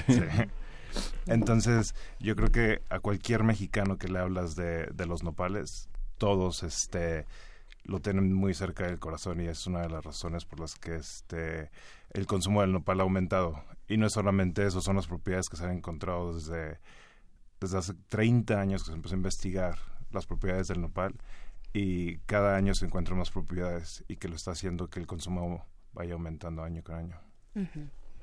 Y bueno, eh, están eh, tú como parte de un grupo importante que diriges este proyecto para México para consumir consumir eh, el nopal y para también hablar del aspecto cultural. Ya mencionabas pues esta parte simbólica de la bandera pero también eh, ¿qué, ha significado México en términos de, exportación o el nopal pues en, en otras regiones del mundo cuál es su relevancia su importancia desde que llegaron los españoles a México y se dieron cuenta que, que aquí consumíamos los nopales, se les hizo algo muy raro. Y no nada más eso, sino también las cactáceas. Entonces los españoles lo que primero que, hicieron fue, además de muchas otras plantas que llevan uh, cosas diferentes al continente, se llevaron los nopales. Y eso fue la primera, eh, la primera forma en la que los nopales llegaron a otros continentes. Mm. Ahora en México, eh, desde hace 20 años, después de que se abrió el Tratado de Libre Comercio, eh, empezamos a hacer un poco de exportación a Estados Unidos. Hoy en día exportamos alrededor de 40 mil toneladas al año. Y eh, la forma en la que México está comenzando a, a, tener como mucho reconocimiento por los nopales es porque se están dando a conocer que es un superalimento, que es algo que en otros países es super sonado, ¿no? Superfood. Uh, las propiedades que tiene de vitaminas, minerales, aminoácidos. Entonces, todo esto ha hecho que el, la, la, exportación de nopales en el extranjero está, está aumentando. Actualmente exportamos a 26 países, un número uno es Estados Unidos, exportamos el 99% de los nopales ahí. Probablemente hay una razón, ¿no? que hay 36 eh, millones de mexicanos viven en Estados Unidos. Entonces son los que más consumen. ¿Cómo se incorpora el nopal en las culturas extranjeras? Eh, cuando dicen es un alimento del futuro, la, mucha gente imaginaba desde los años 60 una píldora en la que iba contenido una paella y una, y una ensalada, pero ¿cómo se incorpora el nopal a una cultura, una cocina como la española que es tan diversa en el norte y en el sur? Eh, ¿Cómo se incorpora a una cocina como la francesa? ¿Hay una hay una incorporación gastronómica cultural que de la que participen chefs que incorporan no necesariamente de los restaurantes élites sino que incorporan a procesos culinarios populares por ejemplo ah, en en Sicilia que es donde también crecen nopales mm. se ha hecho un un parte de uno de sus platillos gourmet eh, en otras regiones de, Italia todavía no lo empiezan a comer, pero en Sicilia lo, están integrando, este, lo comen hervido y, lo comen con, mariscos. Una de las cosas que la organización, este, ah, ¿cuál es? La Food and Agriculture Organization, una de las cosas que ellos han promovido es que México, por la cultura que tenemos de, de que llevamos miles de años cocinando el nopal, que nosotros somos los que podemos ser clave para enseñar al mundo cómo, cómo comer el nopal, cómo cocinarlo. Y eso que, eso que mencionas es muy interesante porque precisamente una de, una de las cosas del proyecto que estamos haciendo es queremos eh, hacer un llamado a las escuelas de gastronomía para escribir un libro de recetas de nopales que sea un regalo de México para el mundo. Y este libro sería el primer libro en inglés que esté solamente dirigido a recetas de nopales eh, eh, en la comida mexicana, ¿no? Ah, que es la, la, primera parte para que empiece a haber un mayor consumo de nopales en el mundo. Necesita la gente saber cómo comerlos. Actualmente es una de las cosas que está mostrando ser muy difícil la introducción. ¿Por qué? Porque la gente no sabe cómo cocinarlo. Les está tardando bastante tiempo en entenderlo y es algo que en México pues llevamos miles de años, ¿no? Se entiende como un alimento y no como una como una planta, o sea, en otros en otras latitudes, ese es el problema tal vez. que no se sabe que es para comer, o sea, porque eso pasa de pronto también. En, en, otros países se sabe que los, los gobiernos lo están introduciendo para, pues como alimento, no nada más para humanos, pero también para animales. Mm. Pero pues al encontrarte con un alimento que tiene espinas, que no sabes cómo, cómo cocerlo, que cuando lo cosas tiene baba, ese tipo de cosas, pues la gente como que no sabe qué hacer, ¿no? Y en México, y lo platico con muchos de mis amigos, ¿no? En México pues, te lo comes con habas, te lo comes con huevo y pues a todos nos, bueno, en la, mayoría yo creo nos gusta. Con charales, en tlacoyos, en sopes, este, digamos, ¿cómo, eh, ¿cómo, hay todos los nopales que se producen en México son comestibles? Uno ve en las carreteras, en el desierto, enormes pencas de nopal, este, uno podría agarrarlo, tostarlo, dorarlo y, no, no, no, todos son comestibles. Este, el género es opuntia. México es el mayor eh, país con, bueno, con el país con mayor diversidad de, de opuntia. Hay alrededor de 160 especies en todo el mundo y en México se han encontrado como 120, pero no, no todos son comestibles. Opuntia es la especie. Género. ¿El, género? El género, eh, la especie es Ficus indica. Ficus indica. Y este es el nopal que más consumimos en México. O sea, hay otros que también son comestibles, pero el que más se consume en, México es el Opuntia ficus indica. Opuntia, muy bien. El, el, el, nopal no deja de reinventarse, sin embargo, para nosotros, ¿no? Lo podemos encontrar cada vez en una mayor cantidad de productos distintos, pero esto esto se, se refleja en la vida de los agricultores, de los campesinos, en la vida rural donde se cosecha esta especie de nopal? Digo, eh, ah, dabas el dato de 40 mil toneladas de exportación a Estados Unidos. ¿no? ¿Esto se refleja en la vida de los, de los campesinos? ¿Cuál es esa situación? Desafortunadamente, como en muchos otros productos este, agrícolas, hay intermediarios en la cadena de suministro. Y esta es otra de las partes del proyecto que estamos, este, que estamos trabajando. Queremos que esos intermediarios que están en la cadena de suministro, este, queremos quitarlos porque el, el productor no se está beneficiando como deberían. Entonces lo que queremos hacer es enseñarles a ellos que, que ellos pueden generar eh, su propio mercado, enseñarles a cómo trabajar en ese mercado, porque actualmente no se está viendo, no se refleja nada de lo que están vendiendo. Y, por ejemplo, eh, Tlanepantla Morelos, que es el mayor productor de, nopales en todo México, uh, es la quinta zona más pobre de, Morelos. Entonces, eso es parte del proyecto, ¿no? Ayudarlos a impulsar su desarrollo y que no solamente sea de hombres en el campo. Lo que queremos es que haya hombres y mujeres en el campo y que las mujeres sepan que, que, ellas pueden este, ser líderes en, en, una empresa y eso es lo que estamos haciendo. Pero actualmente, si lo ves, a pesar de que se está exportando esa cantidad, no se ve ninguna diferencia. Hay varias, hay varias ferias del nopal en México. Esta feria de Tlalnepantla, ¿qué características tiene? Si nos puedes comentar un poco el programa, cómo llegar, eh, cuánto dura, eh, vale la pena quedarse en Tlalnepantla, en las, en las cercanías de Tlalnepantla para explorar aún más. Puede ir uno con toda la familia, este, el, el espacio admite niños, eh, personas discapacitadas. ¿Cómo, ¿cómo está? Ah, el, el objetivo principal de la feria es dar a conocer a la gente Tlanepantla, que la gente sepa que existen. Ese es, el primer objetivo, porque hoy en día alguien le dice Tlanepantla y te dicen Estado de México. Estado de México. Ah, y lo que, lo que estamos eh, proponiendo es, hay que decirle a la gente que existimos, ¿no? Que, que no solamente este, pues somos un pueblito chiquitito. Entonces, ese fue el primer objetivo, que, que la gente sepa que Tlanepantla existe y que es el mayor productor de, nopales, no solamente en México, en todo el mundo. Ah, lo que mencionabas antes, eh, el número de toneladas. Se, se producen 850 toneladas de nopales al día solamente en esa zona.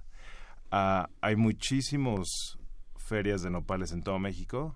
¿Y por qué? Porque pues obviamente se está hablando de de la importancia de este cultivo en la, en la cultura de México.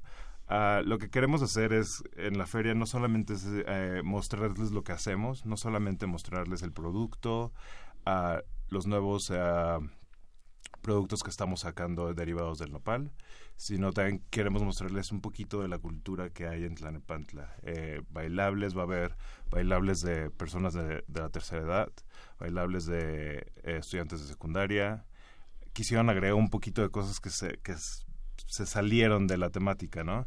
Y pusieron un eh, torneo de, karate. El punto es que toda la población quiere participar. Quiere participar y quieren enseñar pues lo, lo que son. Uh, y lo que sí intentamos hacer es que queremos que, que, que, los niños y toda la familia se diviertan. Entonces van va a haber este juegos para niños, va a haber eh, ponis, va a haber burros, va a haber eh, castillos inflables. Entonces va a haber varias cosas. yo creo que sí va a ser muy divertido. Van a tener peleas de gallos, van a tener boxeo, Va a haber de todo. Va a haber de todo, va a haber de todo. Eh, ¿Qué es la Nepantla? ¿Cuántas personas viven ahí? ¿Cuántos se van a Estados Unidos, se quedan? Este, ¿Cuánto tiempo tarda? Este, ¿Cómo participa la familia en los cultivos del nopal? ¿Qué tareas están repartidas en, en, en la parte de la familia? Uh, el dato exacto de la, de la población no lo tengo. Uh, sé que es una de las uh, de las eh, regiones más pequeñas de Morelos. Ahora, ¿cómo funciona eh, eh, el trabajo en las nopaleras? Toda la familia participa, participan hombres y mujeres en la producción, pero después de la producción, en la, en la venta del nopal, ahí sí nada más participa el hombre. Eh, tienen muchas tradiciones muy arraigadas en cuanto a quién hace qué. La, la mujer sí es parte fundamental del hogar, en donde ella es la que hace la comida y, el hombre va y hace las, las ventas este, que, que, lo llevan al centro de acopio que está ahí mismo en el municipio. Ah, y el nopal es la, el principal la principal fuente de, este de dinero de la familia en Tlalnepantla. ¿Cuánto tarda un nopal en, cultivar? ¿Cómo se, ¿Cómo se cultiva? Digamos, uno tiene, eh, no sé, la mitad de una hectárea o un cuarto de hectárea. ¿Qué, qué producción te puede dar eh, eh, por, por, esa proporción de tierra? El, el tamaño de tierras en promedio de, de Tlanepantla es de 2 a 3 hectáreas eh, hay alrededor de 1.500 productores en, esa región. Eh, lo que sacas de, una hectárea de, nopal es aproximadamente 80 toneladas al año. ¿Cómo se cultiva? el cultivo, bueno, pones una penca, la penca se seca, este, eh, la tratas con cal para que se eliminen todos los, este, pues no sé si hay chinchilla o cualquier otra plaga y ya después, eh, una vez que, se pone en, el suelo, tarda aproximadamente cuatro meses para empezar este, a producir nopales. Es súper productivo porque en un año puedes empezar a producir 80 toneladas. Es, es muy, muy productivo. Eh, una de las cosas súper importantes y que a la región le beneficia demasiado es que es un cultivo que no necesita irrigación. Es un cultivo muy sustentable, mm. a, diferencia del aguacate que el aguacate necesita demasiada agua. Eh, el nopal solamente es este temporal y con lo poco que, que llueve y si no llega a llover está bien, sigue creciendo como los cactus. Entonces, pues de eso se beneficia, ¿no? Eh, todos los, eh, cada semana cosechan. O sea, en, una misma hectárea cada semana hay cosecha, cada semana. Entonces es muy productivo. Obviamente es una de las cosas que, que nos gustaría promover también en las zonas este, pobres de México que es un cultivo que se puede tener y si la, si la gente no, no tiene suficiente para comer, que pueden sacar de ello cada semana. Carlos, eh, antes de que nos comentes las fechas, que nos recuerdes, eh, pues tal vez alguna red social a la que nos podamos acercar, si es que eh, lo tienen ya contemplado. yo quiero preguntarte si además del cultivo dentro de la comunidad, una comunidad que ya tenemos el dato, es de 5.884 personas, la de Tlalnepantla, Morelos, si en la comunidad, además del cultivo, hay otros procesos del nopal, eh, en distintos puntos del país pues vemos que hay colectivas no colectivas a veces de mujeres eh, que trabajan para procesar algún alimento que se da en su en su en su lugar en su espacio. Eh, existe esto en Tlalnepantla no pero afortunadamente es, esto es uno de los de las partes del proyecto. Mm. estamos creando un centro de manufactura de productos a partir de nopal y ese centro de manufactura eh, va a ser una empresa liderada por mujeres. Mm. Y lo que queremos que, que, la, que la gente se dé cuenta que hay igualdad de género. Porque a pesar de que en este momento las cosas en Tlanepantla son un poco diferentes, estamos impulsando a las mujeres a ser parte del proyecto y que, que se den cuenta que ellas también son parte importante para, para generar dinero en su familia. ¿Cómo te sumaste tú? ¿Cómo te involucraste eh, siendo biólogo de la UNAM? Eh, ¿Cómo llegaste o tienes algún lazo? ¿Cómo fue que eh, descubriste también este espacio, este, este lugar? Ah, pues acabo de regresar de, de, Inglaterra. Estuve trabajando en la cadena de suministro de aguacates. Y acaba de terminar mi maestría cuando, cuando empecé a trabajar con una empresa en Londres eh, trabajando con aguacates y la razón por la que trabajé con aguacates es porque también es un cultivo que se originó en México. y, y, después de que terminé de trabajar allá y me regresé, me regresé apenas en febrero, fui a, a Tepoztlán y un amigo me llevó a, a ver los volcanes. Y en, en el camino de Tepoztlán a, a, donde llegas, que es un poquito más adelante de, de de Tlanepantla, hay muchísimas nopaleras. Y mi amigo me iba diciendo, aquí hay mucho nopal, Carlos. Sabes que es uno de los mayores productores. Y yo le dije, pero ¿no es milpalta? Y me dijo, pues checa el dato, ¿no? Y llegué a mi casa y, y me puse a ver pues, pues la, la producción anual de, de, las diferentes regiones. Y fue como me di cuenta que Morelos es el mayor productor. Pero no fue esa la única razón, ¿no? Este, llegué, llegué a Inglaterra y, y, mi hermana me dijo, este, oye, pues subiste un poquito de peso, ¿no? Y le dije, y le dije sí, me dice, oye, por... Fish and chips. y, y, me dice mi hermana, mira, te recomiendo que, comes, que comas nopales todos los días y vas a ver cómo bajas de peso. Y le dije, ok. Entonces empecé a comer nopales todos los días y esto fue antes de que fuera a Tepoztlán, ¿no? Entonces, este, pues de, el, el hecho de que estaba yo comiendo ya muchos nopales y después de haber ido a las nopaleras y todo esto y ver que pues era una región muy pobre, dije, estaría súper interesante que la gente fuera de México conocieran la maravilla del nopal, el, todos los beneficios que te da el, el sabor del nopal y, y, y dije pues yo ya he trabajado en las cadenas de suministro de alimentos fuera de México y dije estaría, estaría muy, muy bueno este, enseñarlo y, y, promover el nopal fuera de México. Así fue como, como empezó todo el proyecto. Y, me acerqué al, al, municipio de Tlanepantla. Le, les dije, oigan, ¿por qué no hacemos esto? Y, me dicen, ¿pero por qué nos vas a ayudar?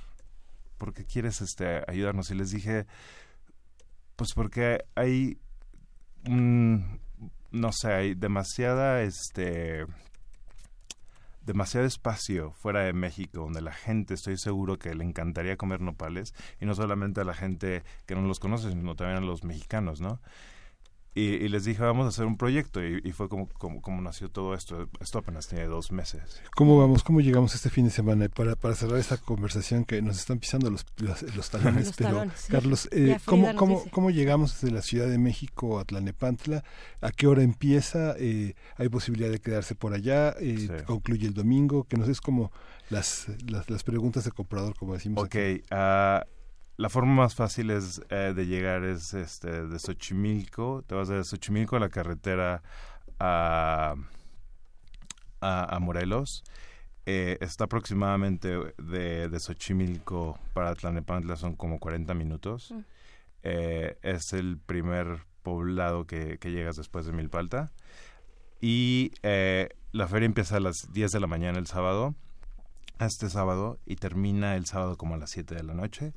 Después al día siguiente hay más este pues más cosas, ¿no? Más comida, más más más eventos y termina el domingo como a las 8 de la noche.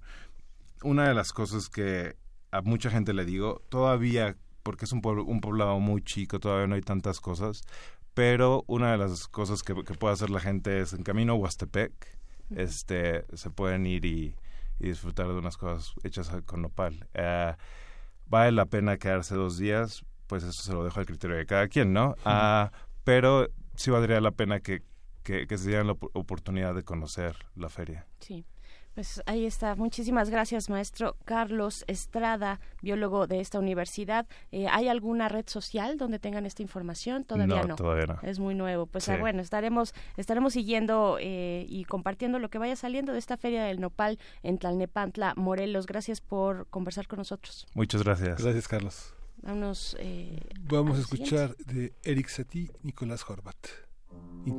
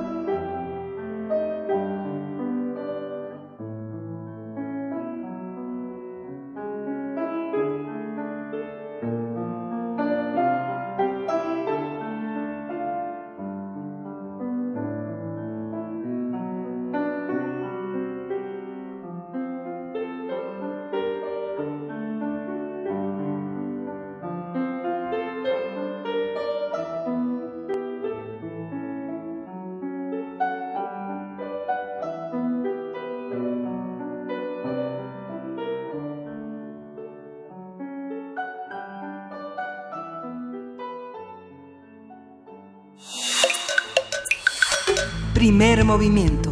Hacemos comunidad. Nota Internacional. Tras 30 años en el poder, Omar al-Bashir renunció la semana pasada como presidente de Sudán ante las protestas en su contra. Luego de su salida, las Fuerzas Armadas tomaron el control del poder. Los líderes de las manifestaciones exigieron a la Junta Militar que ceda el poder de manera inmediata a un gobierno civil.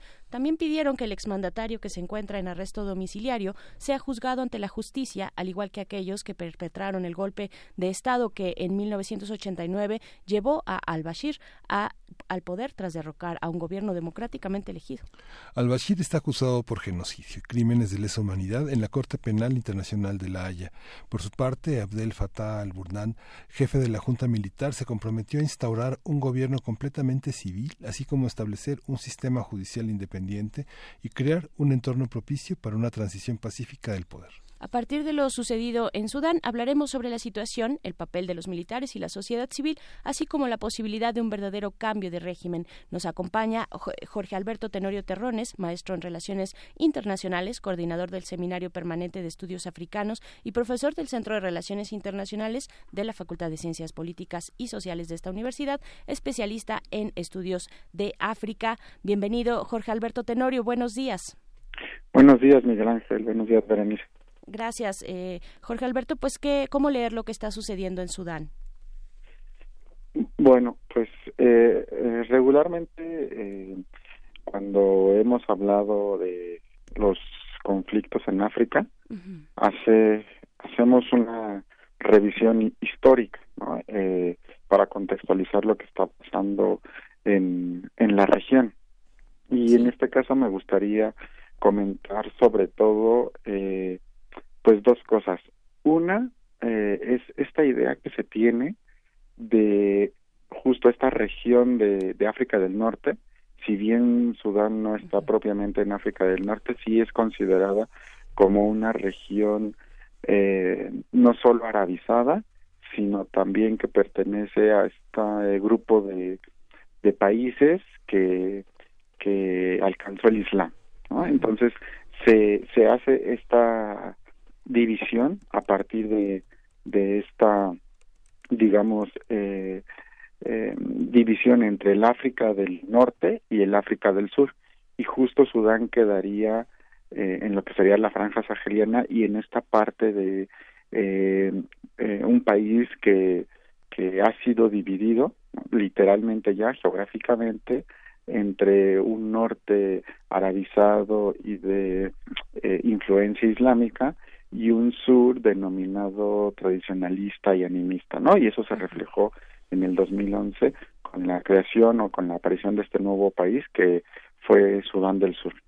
Entonces, esta relación además se hace, por ejemplo, con los últimos acontecimientos con eh, en Argelia, ¿no? Con, con, con la caída también del, del presidente Bouteflika, eh, y se dice que, bueno, Argelia ha sido, digamos, una de las causas o, eh, de lo que está sucediendo hoy en día en Sudán, cuando probablemente eh, es al revés, ¿no? Eh, ya que la, la experiencia sudanesa es también la que ha alimentado algunos otros eh, movimientos y posiblemente antes de lo que sucedió en Argelia, en Sudán ya desde eh, antes, ¿no? De, de las revoluciones eh, populares en, en África del Norte, en Sudán ya había eh, movimientos y, y, resistencia.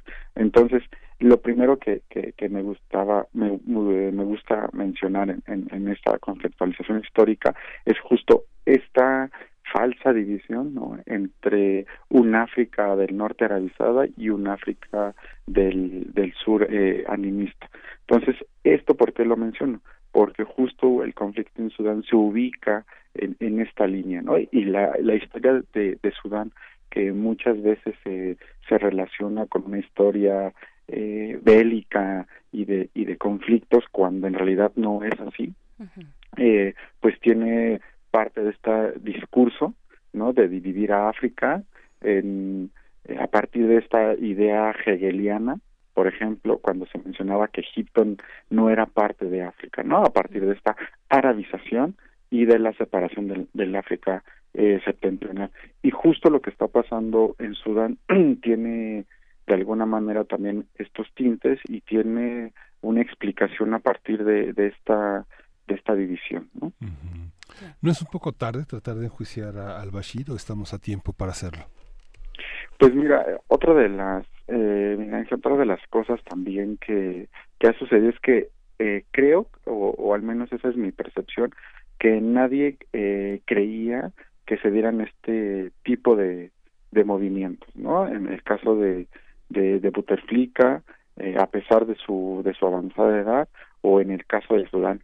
Y, y me parece que a veces nadie lo creía porque justo la, la, la idea que se tiene de, de, la región africana es una idea de inmovilizaciones, de que eh, solo están en constante conflicto, de que no hay fuerzas lo suficientemente importantes eh, más allá de, estos gobiernos autoritarios, de lo que denominan la personalización del poder y, y, entonces eh, eh, justo este seguimiento incluso que se hace desde, desde los medios eh, provoca en, en, el imaginario social que pareciera ser que África no se mueve, cuando constantemente, por ejemplo, en el caso de Sudán, las resistencias y, y, las protestas habían sido constantes.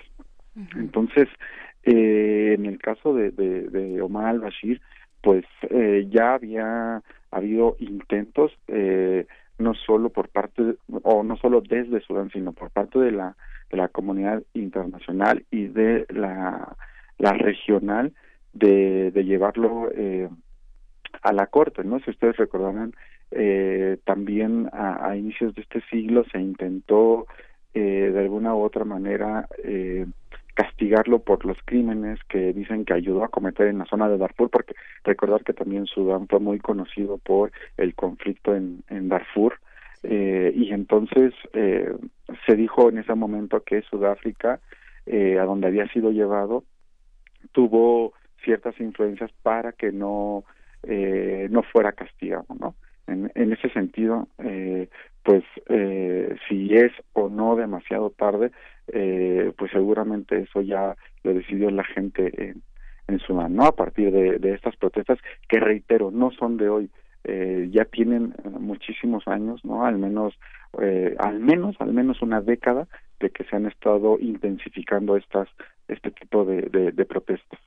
¿Cómo, cómo leer eh, a las fuerzas armadas en esta eh, pues toma del, del poder y, y, quiénes son los líderes de, de, esas manifestaciones, de estos grupos civiles que están exigiendo pues a las fuerzas armadas precisamente que cedan el poder a, a, a un gobierno civil? Pues lo que se dice hoy en, en los medios es que estas protestas uh -huh. las eh, encabeza la Asociación eh, de Profesionistas Sudaneses eh, que están eh, que está conformada por médicos, eh, sobre todo por ingenieros, eh, por profesores de, de, universidades, incluso hay uno puede ver videos en, en YouTube donde se hacen este tipo de, de entrevistas a, a profesionistas uh -huh.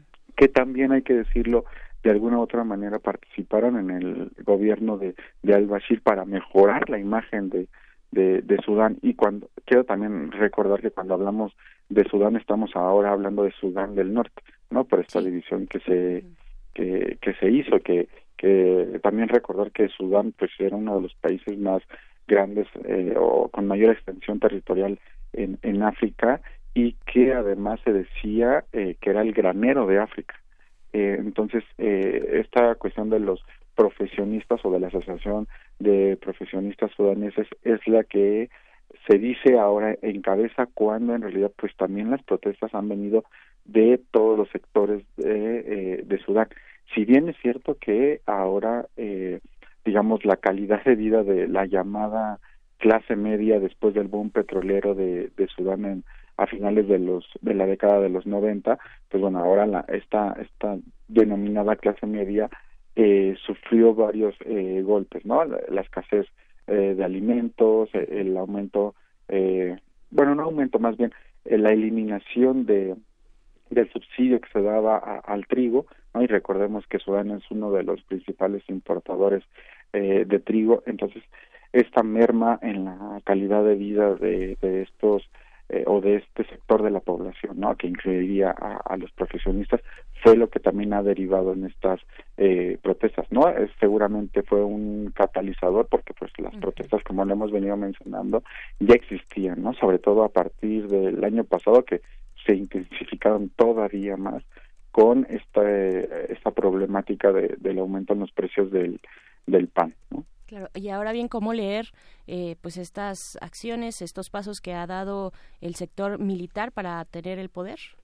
Sí, en este caso, eh, eh, y a propósito también retrasando lo que me comentabas anteriormente, pues los, los militares en este caso, desde el golpe de Estado o el último de los golpes de Estado de 1989, eh, donde estuvo a la cabeza Omar al-Bashir y que derroca a un eh, gobierno civil que, que, que su eh, que su líder justo Sagdi al-Magdi acaba de regresar también después de haber estado en el exilio y, que había sido primer eh, eh, ministro de, de Sudán eh, justo desde 1989 cuando fue derrocado.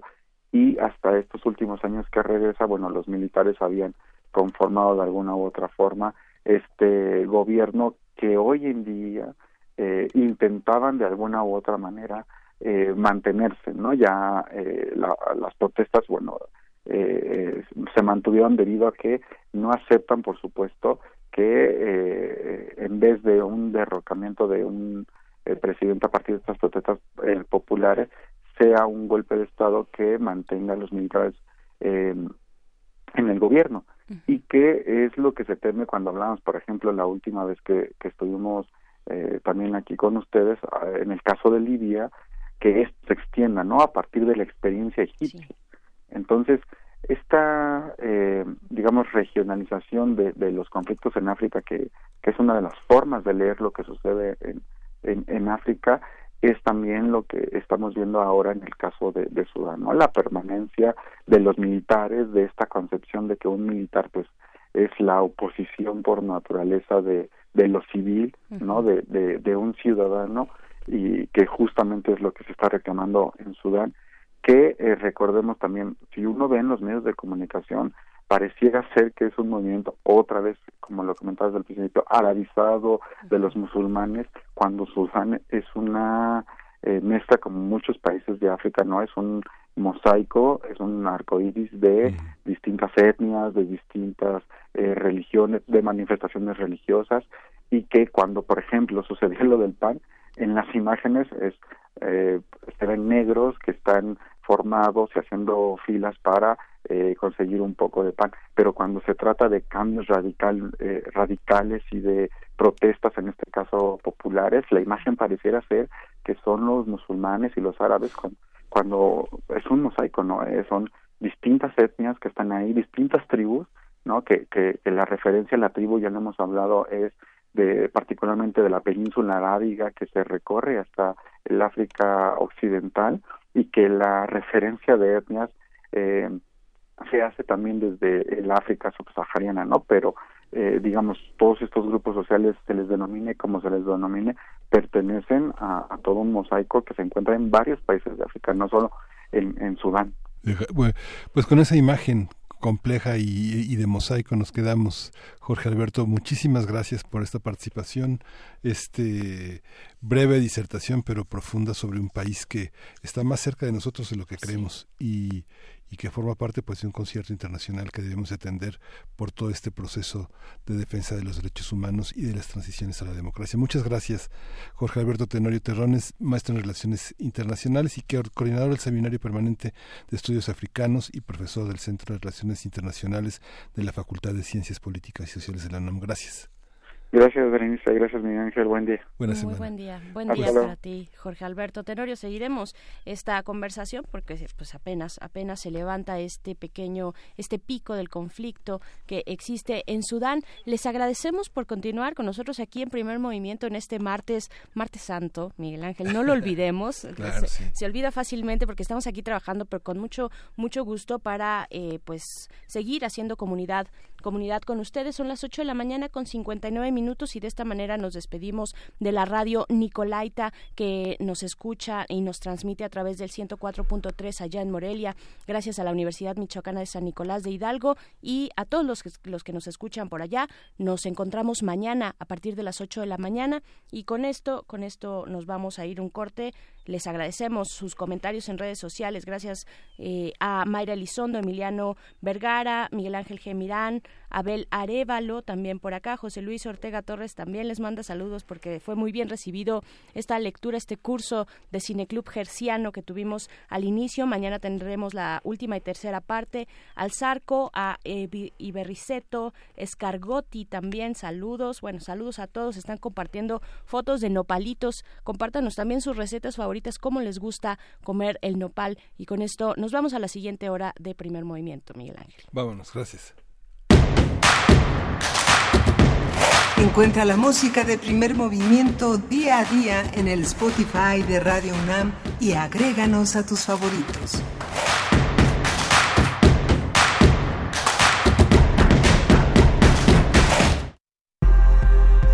La lucha por la equidad de género se consigue por varios frentes, desde las ideas y denuncias del feminismo hasta la deconstrucción de la masculinidad.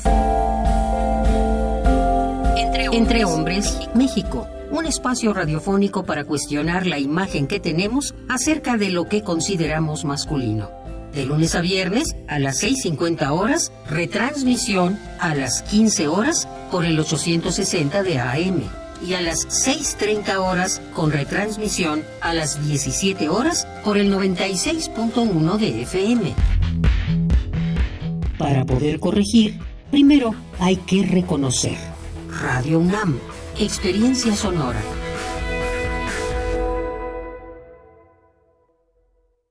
Son las 5 de la mañana y desde diferentes puntos de México ellos y ellas despiertan. Están en todo México, algunos en el norte, otros en la costa y por todo el país. Cada quien con características diferentes, pero listos para un nuevo reto. Ser parte de las decisiones importantes de México. Si ya cumpliste 18, tramita tu credencial para votar. Nosotros ya lo hicimos. ¿Y tú? Porque mi país no importa, ya tengo mi INE. INE. La responsabilidad al volante es un seguro que nos protege a todos. Por eso, revisa tu vehículo, mantente alerta, evita el alcohol y las drogas, aléjate del celular, respeta los señalamientos, ponte el cinturón, utiliza el asiento especial si vas con menores con seguridad llegarás a tu destino. Cuídate, cuídame, cuidémonos todos. Secretaría de Comunicaciones y Transportes. Imagen, luz, poder, movimiento, resistencia. Islas Resonantes. Pensar el mundo a través del sonido un programa de entrevistas y selecciones sonoras para analizar los saberes científicos, culturales y artísticos contemporáneos desde el fenómeno aural. Conduce Cintia García Leiva. Todos los martes a las 11 de la noche o sintoniza su retransmisión los sábados a las 7 de la tarde. 96.1 de FM. Radio UNAM. Experiencia sonora.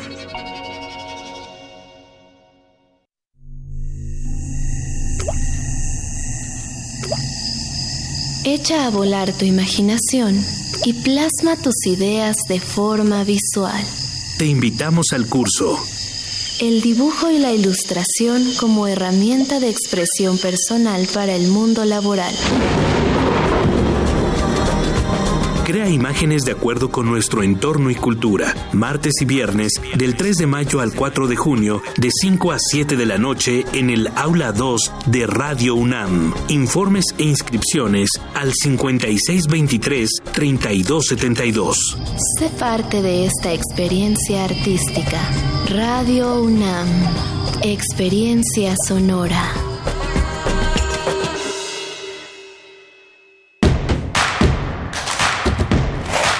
En redes sociales. Encuéntranos en Facebook como Primer Movimiento y en Twitter como arroba PMovimiento. Hagamos comunidad.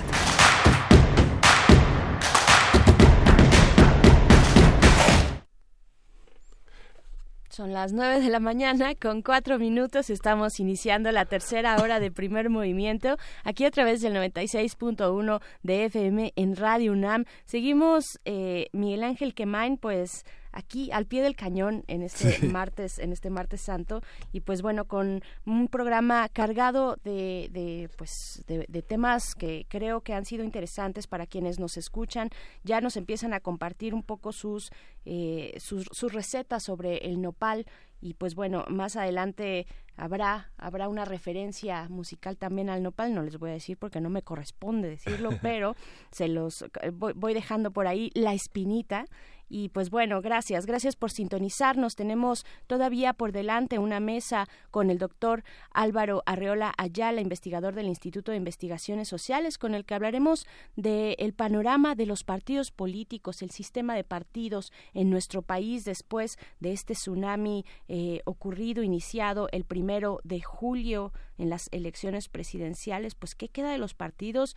Eh, nuevas lecturas o no, cómo se están recomponiendo, reestructurando y qué nuevas propuestas puede haber también, cuáles son las oportunidades y posibilidades de la oposición. Mucho, mucho que hablar con el doctor Álvaro Arreola, que ya está muy cerca de esta cabina, Miguel Ángel. Sí, y pues eh, la poesía necesaria me toca a mí, pues vamos a escuchar. ah, de una vez, así, Miguel Ángel, sin miedo. Vámonos, son las 9.05, esto es poesía necesaria. Primer movimiento. Hacemos comunidad. Es hora de poesía necesaria. Ah, ya, ya es el número que da, es el título de este nombre que agrupa las luchas sostenidas eh, que tienen en, que ver con los movimientos indígenas, con el cambio climático, y es el número 847 de la nueva época de la revista de la Universidad de México, y que tiene un poema eh, muy importante, un poema eh, que en tzotzil que se llama Resplandor y que es de Angelina Díaz Suyul, una poeta tzotzil, que vale la pena que les adelante que Chulel en eh, tzotzil quiere decir conciencia y chulel quiere decir carácter, la esencia, la conciencia, el carácter adaptado a un ser y bueno, también hay otra palabra que van a escuchar, ti ontonetic, que es eh, una referencia a las personas o seres intangibles que sienten envidia de la existencia de una persona. Vamos a acompañarlo con una canción de Rodrigo González eh, de Rancho Eléctrico que al final del poema. Dice dice este resplandor. 1. La joven mujer se sueña. Hila el chulel de su hijo, teje una suave y diminuta enagua, minúsculas prendas en canastos, abraza, engalana las plumas de un ave, cuando rayos de luna llena la alumbran.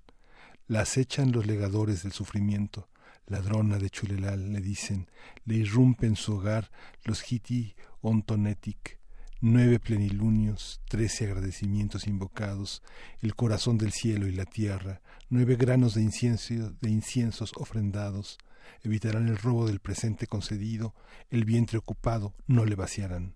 2. Grisáceo coyote, a ti nos dirigimos, te sostienen y alimentan tus resplandecientes ojos. En la cercanía de la muerte, virtuoso eres en anunciarle a la tierra. Aproxímate a nuestro pequeño, adhieren su respiro tu respiro, conjuguen sus ojos, conjuguen sus pasos, que su sombra sea una, jaguar de sombras y de luz.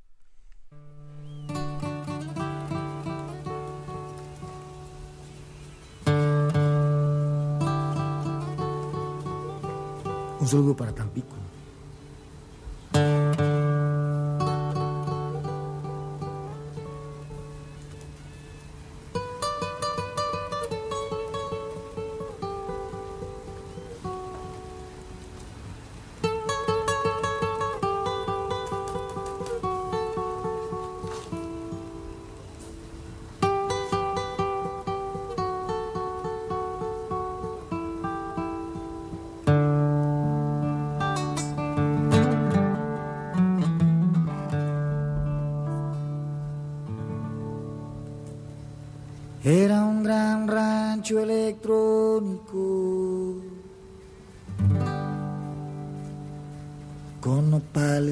Automáticos, con sus charros cibernéticos y sarapes de neón.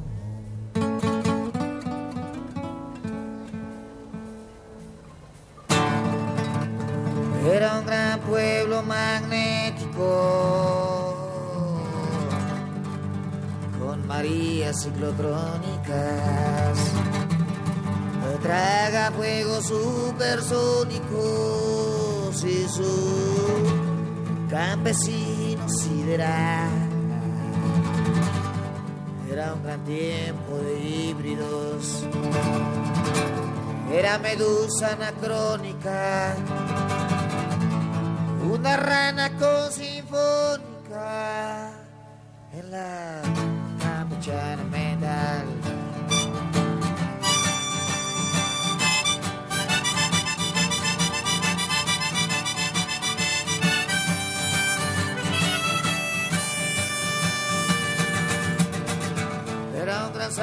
rupéstrico de un universo doméstico Nicantropus atómico era líder universal. Había frijoles poéticos y también garbanzos matemáticos en los pueblos esqueléticos con sus guías de pedernal. Sí, era un tipo de de salvajes y científicos. Panzones que estaban tísicos en la capuchana mental, en la vil penetración cultural, en la gandalla transnacional, en el oportunismo norteño imperial, en la desfachatez empresarial, en el despiporre intelectual, en la vulgar falta de identidad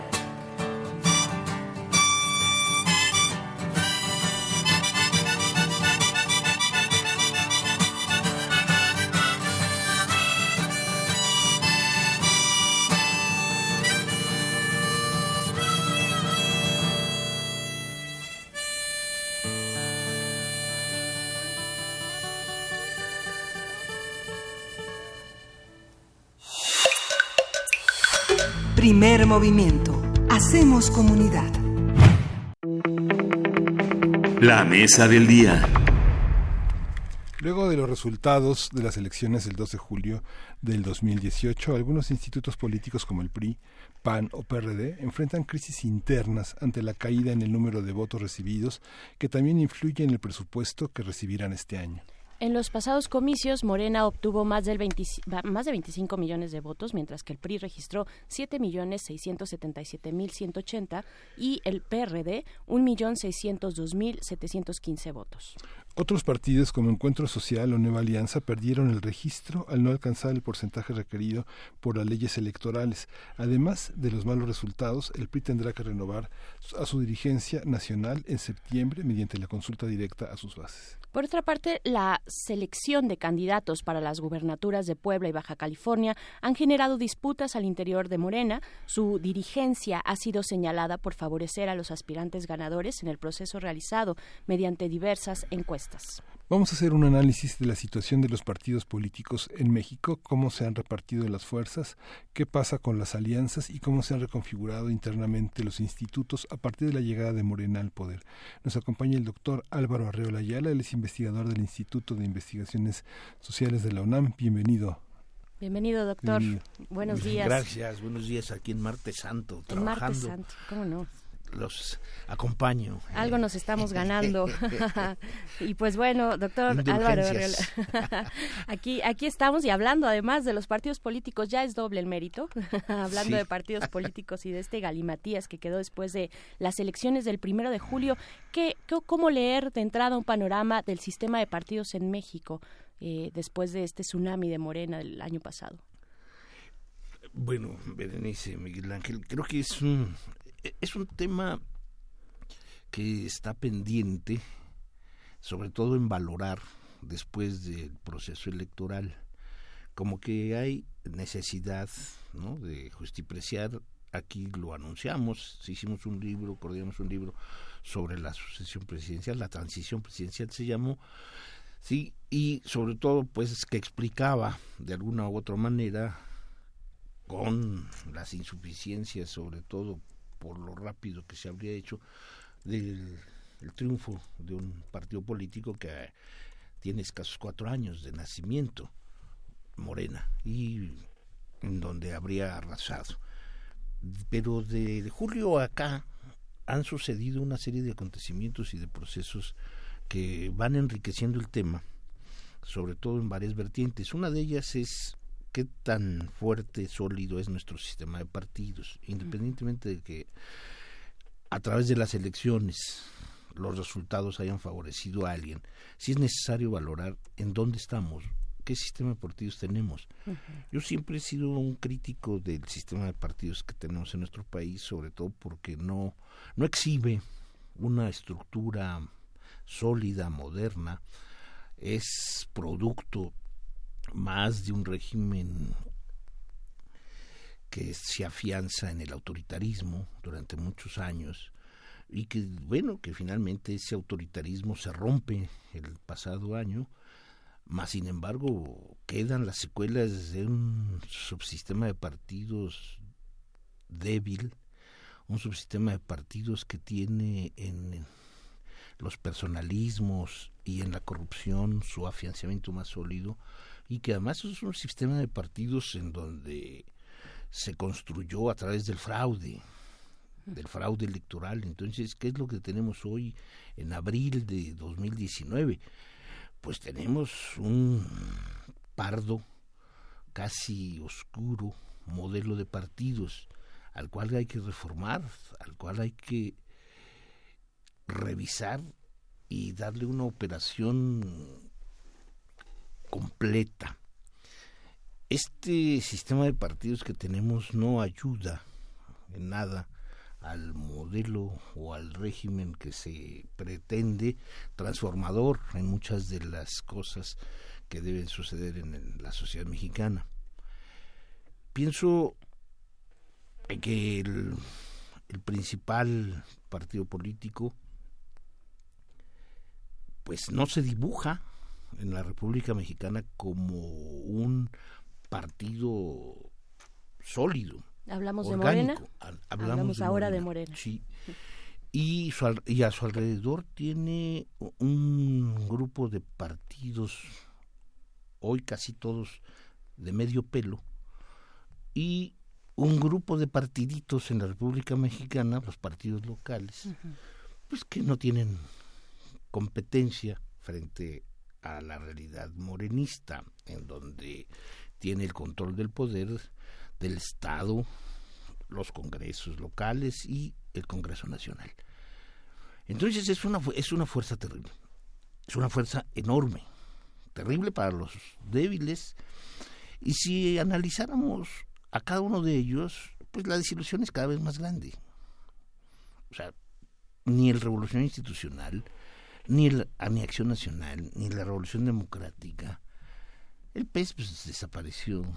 Nueva Alianza trata de jugar a las pequeñas vencidas o al PT, exhibiendo sus podredumbres orgánicas, pues aliándose a los mejores postores y en este caso pues no les queda otra cosa más que aliarse todos contra Morena o a la coalición que presente Morena. Entonces, ¿qué es lo que tiene el mexicano enfrente?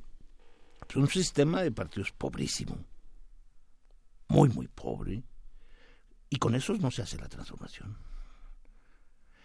Pero de ahí que, que se está abriendo una puerta muy, muy fuerte, muy importante, y en donde lo que se tiene que anunciar debiese ser ya discutido, que es todo el marco legal electoral que existe en nuestro país, en torno no solamente al sistema de partidos, sino al subsistema electoral. Y en donde estos se unen sobre todo porque estamos acostumbrados en México a ver a las elecciones y a ver a los partidos solo como instrumentos de mecanismos que el Estado poco a poco fue depurando, gradualmente revisando, para que estos accedieran al poder. los mecanismos para acceder al poder en México son muy sofisticados y desde, desde 1917 los hemos venido observando de una lentitud enorme, de una complejidad cada vez más absurda, ¿sí? Pero en donde finalmente toda esta legislación electoral, lo único que ha abonado es precisamente a que tengamos, ¿sí? Un esquema de competencia política, pues mínima, reducida al juego semestral o al juego trianual o al juego sexenal. Pero no tenemos lo que el artículo 41 nos dice, el artículo 41 constitucional señala muy bien de que son los partidos políticos, ¿no? Donde exhiben una actividad cívica, una actividad administrativa, una actividad política. Pero creo que el tema hoy, hoy el tema, está visto sobre todo porque hace cuatro días apareció en el diario oficial de la Federación la reforma constitucional del artículo 119. El segundo párrafo del artículo 119, en donde, digo, perdón, el artículo 19, en donde el Ministerio Público podrá actuar de inmediato frente a lo que se señala solamente como delitos electorales. ¿Sí? Es decir, el artículo 19 constitucional ya, ya está hace cuatro días, ¿sí? ya se puede aplicar en un proceso electoral. Número dos, la iniciativa ¿sí? que reforma al artículo 108 también ya se aprobó, que es la que tiene que ver con las responsabilidades políticas que tiene el presidente de la República y los funcionarios públicos ¿sí? cuando transgredan la libertad electoral. Es decir, puede ser imputado el presidente de la República ¿sí? por un delito electoral. Por ergo, gobernadores, presidentes municipales, senadores, diputados, ¿sí? el alcance del 108 es bestial. Y es una y, es una es una bomba gigantesca en esta en, en este espacio triste pardo del sistema de partidos. Pero hoy hoy se empieza a discutir en comisiones otra bomba gigantesca que le va a dar al corazón de los partidos políticos, que es la reforma al artículo 41 constitucional para, para reducir en el 50% el financiamiento público. El financiamiento público. El financiamiento público. Tenemos Artículo 19 constitucional ya reformado y que aparece el 12 de abril de, en el Diario Oficial de la Federación. El artículo 108 que también ya está aprobado y que solamente necesitamos revisar cuando aparezca ya en el Diario Oficial. ¿sí? Y la discusión que en el Senado ya tiene, se tiene, la iniciativa, hoy, hoy precisamente las noticias dan cuenta de que la reforma 41 ya está siendo revisada para disminuir en un 50% el financiamiento público a los partidos políticos, 2.500 millones de pesos menos para las campañas. Es decir, los partidos políticos, los partidos políticos, más que ahorita los partidos políticos, todo el compendio de legislación electoral tiene que ser revisado. La Ley General de Instituciones y Procedimientos Electorales, la Ley General de Sistemas de Medios de Impugnación, la Ley General en materia de delitos electorales, la Ley General de Partidos, son la Ley Federal de Consulta Popular, obviamente, porque estas reformas de la Constitución le pegan directo al corazón, al hígado, al páncreas de nuestro sistema de partidos. Por supuesto, la modificación de toda la legislación electoral tiene que impactar decididamente en los dos organismos que al menos en los últimos 29 años se, se cuentan. El, el organismo encargado de organizar y preparar elecciones federales, hoy Instituto Nacional Electoral, y el organismo preparado para impartir la justicia electoral, que depende del Poder Judicial, el Tribunal Electoral Poder Judicial de la Federación estos dos organismos, obviamente, que para el 2021 no van a llegar como están construidos, constituidos, porque precisamente si hay algo en el cual la nueva transformación electoral y partidista mexicana está o tiene el eslabón más debilitado para quien conduce los ritmos de la transformación política son precisamente estos dos organismos. Pero más que los organismos, que no es tema para discutirlo acá, lo que yo lo que yo sí quiero insistir es de que las reformas constitucionales que ya se están la del 19 que es fundamental y la del 108 que también es radical con la del 41 modifican. Y su combinación la combinación, la combinación de estas tres hace necesario por ejemplo que se tenga que crear una nueva legislación precisamente para lo que nunca se ha hecho en México poder anular una elección poder llevar a la cárcel al defraudador electoral que nunca en este país se ha podido llevar a nadie. Pero ahí Álvaro, tienen que ser mecanismos eh, judiciales distintos a los que hay ahora, ¿no? Así es. Que se tiene que construir un mecanismos judiciales distintos que tiene, que, tiene ahorita, precisamente ahorita, ahorita en abril, previo dos meses antes de las elecciones de Puebla, de Baja California, el actor fundamental en la impartición de justicia no es el tribunal ni el INE.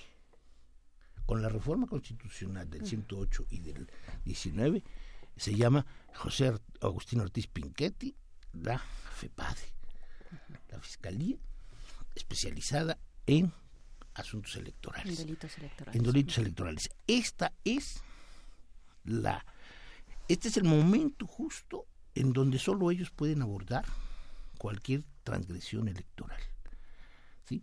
Por la nueva la nueva reforma constitucional.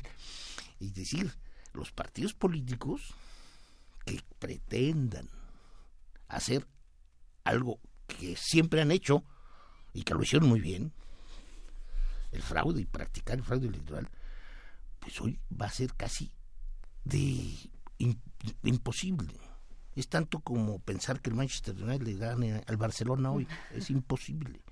El caso de los partidos políticos para poder saltar el control que se va a ejercer constitucionalmente de su actuación es algo que nunca habían conocido.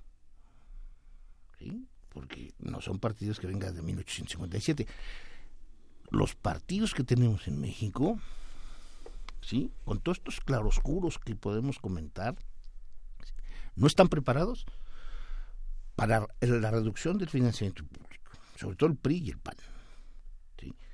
Y no están, y mucho menos están preparados para poder actuar de una manera transparente frente a la competencia partidista. Complejísimo este, este panorama, cómo se irá imbricando. Regresemos un poquito antes a lo que nos comentaba doctor Álvaro Arreola sobre eh, los partidos, la crisis de los partidos políticos que se refleja en el primero de julio. Eh, los partidos políticos entendidos como entidades de, de, de interés público, exactamente. ¿Qué, hay que ver ahí? ¿Cuál es la demanda de la sociedad, ahora que la mencionaba de paso, ¿no? Este sistema eh, de partidos políticos que no va acorde, que no está eh, armonizado con las exigencias de una democracia. Eh, y pienso, y pienso también en este, en este intento de las, de las candidaturas independientes, del tema también de la consulta popular, es decir, de cómo la ciudadanía se acerca a el poder al poder político, cuáles son esas vías que tiene y qué se reflejó, cuál, fue la, eh, qué pasó con los partidos políticos que defraudaron a la ciudadanía en su misión de ser entidades de interés público.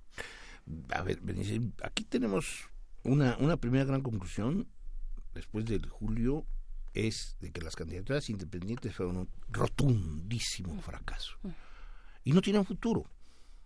Hoy nadie que esté en sus cabales puede apostar por las candidaturas independientes. Son papel mojado. No hay manera de recuperarlas. ¿Por qué? A nivel porque, o sea, porque finalmente nuestro país no fue lo suficientemente moderno para poder dar una alternativa a los organismos clientelares, los aparatos sindicales y a los aparatos de bajo control del Estado, que son los partidos políticos. Nosotros vivimos un régimen de partidos políticos en donde estos son creación del propio Estado. O sea, los mecanismos legales para que aparezca un partido político los maneja siempre el, el régimen. Es uno de los pocos países en el mundo en donde el régimen se guarda las cartas clave para que cada seis años aparezca un nuevo partido político.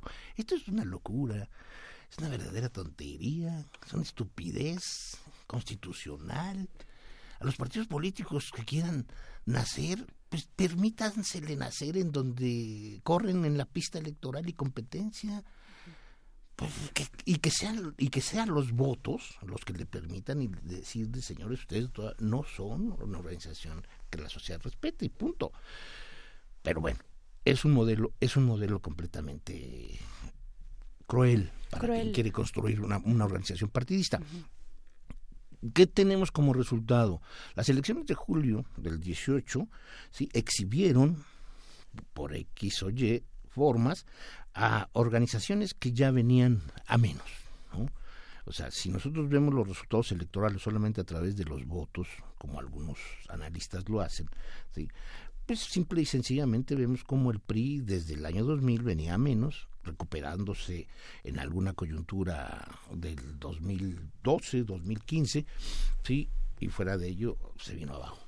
Lo mismo sucede con el Partido de Acción Nacional. El Partido de Acción Nacional, si consideramos su gran resultado electoral del 2000 al 2018, el Partido de Acción Nacional es el partido que más votos ha perdido en la historia electoral mexicana en un periodo tan corto.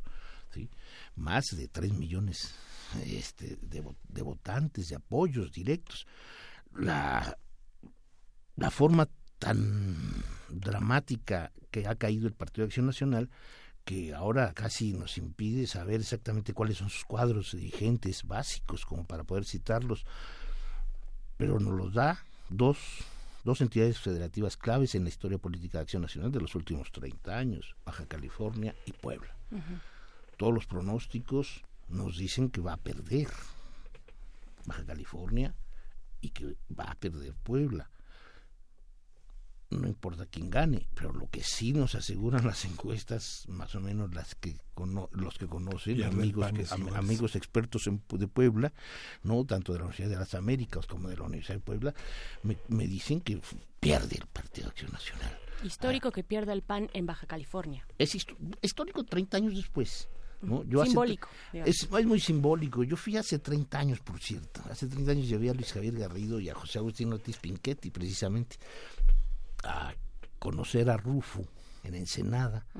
Lo entrevistó José Agustín. Una, una maravilla porque no había nadie en la fila ahí en Ensenada. entrevistamos Las almejas chocolatas caminaban por las sí, sí, sí, sí, sí, y Rufo y luego ya nos fuimos a este a Tijuana recorrimos y, y bueno fue la primera gran concerta sesión para para quienes observamos aquí hace 30 años ese proceso, fue maravilloso ver sobre todo la alegría con la que gente de Ensenada, Mexicali Tijuana recorrían las calles en las tardes para decir que habían ganado. No se les reconoció el triunfo y recuerdo todavía cómo nos despedimos de Diego Fernández de Ceballos en la tarde porque él tenía que dar una, una entrevista en Los Pinos con Salinas de Gortari para, para ver quién había ganado. acomodado. La primera, la primera gran concertación se hizo precisamente con Baja California. y a los dos días los periódicos anunciaban, Excelsior anunciaba el triunfo de, Ernesto Rufo Apple, el primer gran triunfo del Partido de Acción Nacional, y el Partido de Acción Nacional lo conservó hasta ahora. Sigue teniendo el poder, se ha debilitado, pero bueno, finalmente exhibe hoy una debilidad de cuadros, no consiguió, los mejores cuadros sigue siendo Rufo, entonces imagínense ustedes, un partido, como dice un teórico de los partidos políticos, la palombara, pues, eh, quien, un partido que no supera a sus triunfadores y fundadores, pues se queda aniquilado, como el Partido de la Revolución Democrática, ¿no? con la figura de Cuauhtémoc y varios más. Entonces, ese es el Partido Acción Nacional. El Partido Acción Nacional después de la batalla que se hubo en Puebla, en donde el mismo Tribunal Electoral y el mismo Tribunal del Estado señalaron las grandes debilidades y ilegalidades en las que se había ocurrido el proceso, pues, lo tienen hoy de capa caída. Y de los otros, pues de los otros no son nada, porque finalmente son partidos, son pequeños partidos que en coalición, ¿no? Movimiento Ciudadano, como Partido Verde, el PT, Nueva Alianza, pues buscan, ¿no? Ir en coalición con alguien que les posibilite recursos, pero que ahora, ahora repito, ahora ya no los van a poder tener. Y que eran recursos enormes con los cuales se podía trabajar las pequeñas partidocracias que tienen todos los partidos, sobre todo estos dirigentes, pues que se han corrompido más que de con reconstruir.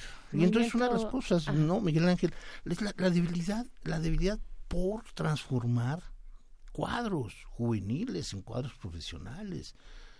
Bien a bien, hoy no sabemos cuáles son los padrones de los partidos. Bien a bien, hoy, por ejemplo, tenemos que encontrar todavía escollos de la propia legislación electoral que le perjudica a los partidos, como esto de que en Puebla el tribunal le hace a Morena que señale cómo y de qué manera su encuesta le permitió hacer a candidato a la gobernatura. Porque se inmiscuye la autoridad. La autoridad, porque se inmiscuye en la vida de un partido. Esta es la historia de los partidos políticos en México. la historia de los partidos políticos en México es de que la autoridad siempre ha tenido la capacidad de entrometerse en la vida interna de los partidos. Y esta ha sido debilidad de los propios partidos políticos que no la saben defender. que, no la saben defender porque finalmente como han sido los aparatos de estado como el PAN y el PRI los que han controlado las, las reglas electorales pues entonces bueno métase inmiscúyase y dígale que su candidato no porque era la mujer la que tocaba. Esto es una de las cosas que que, que, finalmente habría que seguir discutiendo mucho. ¿Por qué los partidos han permitido modificaciones que se les va la vida? No tienen cuadros femeninos y aceptan una legislación electoral equitativa. Pues, pues entonces que ponen a quién? Ponen a, a, a mujeres maravillosas sí, pero que no entienden muchas cosas de lo que sucede en la vida política y entonces les, a veces es mucho más fácil sustituirlas, renunciarlas, etcétera, etcétera. Entonces, esta es una de las grandes debilidades orgánicas de los partidos, ¿no? Dejarse manipular por necesidad económica. ¿No hay mujeres? ¿No hay mujeres? ¿En los partidos? Yo creo que sí, hay, pero fuera de ellas. No, las ven. Y en las comunidades son negocios, porque son, negocios de los hombres. De una, tribu. Invitan a las mujeres. Porque líderes. Son familiares la mayoría de los cuadros importantes de los partidos políticos hoy día son familiares de los líderes hombres. Y entonces se entrecruzan. Son amigas conocidas por liderar ciertos organismos públicos, sociales, ONGs, pero no hay en los partidos políticos más que una minoría yo respeto que sí pueda haber una minoría de militantes feministas, de militantes jóvenes, de cuadros juveniles, que todavía creen con pasión en la doctrina de tal o cual partido, pero es una minoría. los mexicanos deberíamos de, de, ponerlos a, dar explicaciones a los partidos políticos que, han hecho con tantos recursos económicos y no tienen cuadros. Ustedes vean, digo, si pueden aguantarlo. Bueno, sí, ¿verdad? Si estamos en Martes Santo. Este, podemos aguantar toda una sesión en la Cámara de Diputados y ver el discurso que tienen los diputados y diputadas de los partidos. Para expiar las culpas. Y entonces, entonces sí, este, uno dice, bueno, ¿dónde, qué ha fallado? Han fallado, no tienen, no tienen cuadros. Díganme ustedes cuáles son las revistas que publican los diferentes partidos políticos. Mm. Están obligados a la difusión de la democracia. A ver, doctor, no es que sí, por supuesto no hay no hay estos cuadros de jóvenes, no hay estos cuadros de mujeres, no hay estos cuadros de llamémoslo minorías que de cualquier perfil distinto a los hombres eh, dentro de los partidos políticos, pero sí los hay fuera de los partidos políticos y ese es el problema, ¿no? Que no hay una identificación de la ciudadanía con, estas entidades públicas que les represente. Hay una crisis de representatividad. ¿Se da solo en México, en las democracias occidentales también? ¿De qué estamos hablando? En los últimos años sí ha habido una crisis mundial de la solidez de esta organización política llamado partido lo sufre Alemania, como lo sufre Inglaterra, como lo sufre Estados Unidos, lo sufre América Latina, sobre todo Sudamérica, ¿sí? Pero creo que sí es algo en el cual comparten los esquemas de desarrollo capitalista. Son organizaciones que están hechas para cubrir un modelo, un modelo económico, un modelo neoliberal, un modelo de afianzamiento del capital por encima del trabajo quien apoya a la organización o a la divisa trabajo impulsará nuevas organizaciones y será feliz con organizaciones sindicales, con organizaciones sociales, reivindicatorias de todo, de todo tipo y con partidos políticos sólidos. Sí. Hay partidos políticos sólidos en Dinamarca, los hay. Y juega libremente la derecha, acaba de ganar la socialdemocracia en, Finlandia. ¿sí? y, y compiten en buena lid. Sí, y es que la organización grupuscular o corpuscular tiene que ser diferenciada, ¿no? No sé, pensemos personas de la, de la tercera edad que organizan una disposición de, eh, de medidas para una mejor vida, una mejor calidad de vida en un espacio local, ¿no? Eh, mujeres que se organizan para tener opciones de trabajo y garantizar eh, guarderías, este que si se organizan bien, la, este, siguiente, el siguiente piso, el siguiente escalón es precisamente alcanzar una organización política para el poder. O sea, una organización social que primero cubre las necesidades fundamentales de, de niños, de jóvenes, de este ancianos, de preocupados por el medio ambiente, de preocupados por la, la sustentabilidad, el siguiente paso es, lo decía muy bien Max Weber, pues, el, siguiente paso es institucionalizar, institucionalizar la política. Y lo que se ve, Álvaro, es que estos líderes, este, en vez de formarlos políticamente para que puedan dar un mejor servicio y ser el enlace de sus grupos con la sociedad y con los partidos, lo que hacen es proyectar como posible diputado al líder social de ese grupo, que después este, va a olvidarse de ese grupo que le, que le generó los votos y, llegará a encumbrarse en los puestos de gobierno. ¿no? Y esa es la historia mexicana. Sí, es la historia. Esa es la historia mexicana de los últimos 50 años. Desde el no lo tenía previsto. Desde el 68 para acá, lo, que tenemos del 68, al menos que yo conozco desde el 68 para acá, eso es lo que tenemos, eso es lo que vemos. Liderazgos que solamente desarrollan sus proyectos personales, que se vuelven inmensamente ricos y que se olvidan de los campesinos, de los grupos marginados, de las amas de casa, de los movimientos X, etcétera. Morena se ostenta como un partido guion movimiento social. ¿Qué decir de eso? Este es el gran reto que tienen. Yo digo que una de las cuestiones válidas y que yo le reconozco a López Obrador, Andrés Manuel López Obrador, presidente de la República de México, es, y en las últimas conferencias que le he escuchado, es decir, yo soy el gobernante nacional, soy el gobernante de todos los mexicanos, y yo a mí no me involucren con problemas de Morena. Y yo creo que este es el mejor acicate que alguien les puede decir a ese partido conviértanse en un verdadero partido. Yo creo que son escasos, escasos, las gentes que nos podrían ahorita hablar por teléfono y decirnos los principales cinco dirigentes de Morena. Con, como secretario general, como secretario de organización, como secretario territorial, como secretario de movimiento juvenil. No hay es un movimiento que se concentra todo, sobre todo por el carisma del observador. Es una gran responsabilidad política la que tiene. Pero lo que sí hay, Álvaro, es que si uno revisa la nómina, ahora va a ser transparente, ¿no? Es uno de los nuevos logros. Si uno revisa la nómina, este, uno se va a encontrar con los nombres de los que de, todas las personas que han seguido durante 12 años este este movimiento, ¿no? Que converge en Morena. Y, y, no, importa, digamos, hay, apellidos que naturalmente continúan. Un padre cirujano, al vez tiene un hijo cirujano también. Eso es completamente válido. Lo que me parece interesante es reflexionar sobre los nombres de líderes políticos que están eh, insertados en el gobierno federal y que no tienen ningún currículum que justifique por qué están en ese puesto. O sea, no, no han hecho nada en ese puesto. Está bien, siempre hay una primera vez. Lo que sucede es que en la jerarquía y en la experiencia digamos que el número de despedidos y el número de ingresantes y el grado de experiencia de unos y otros a veces es muy contradictorio.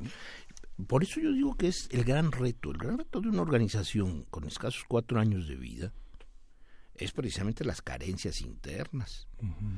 Yo puedo apostar que todo Morena se convirtió en administrador público. sí. Porque no tenían cuadros. y, y, obviamente llegan al poder nacional y López Obrador tiene que convocar a los que conoce. ¿no?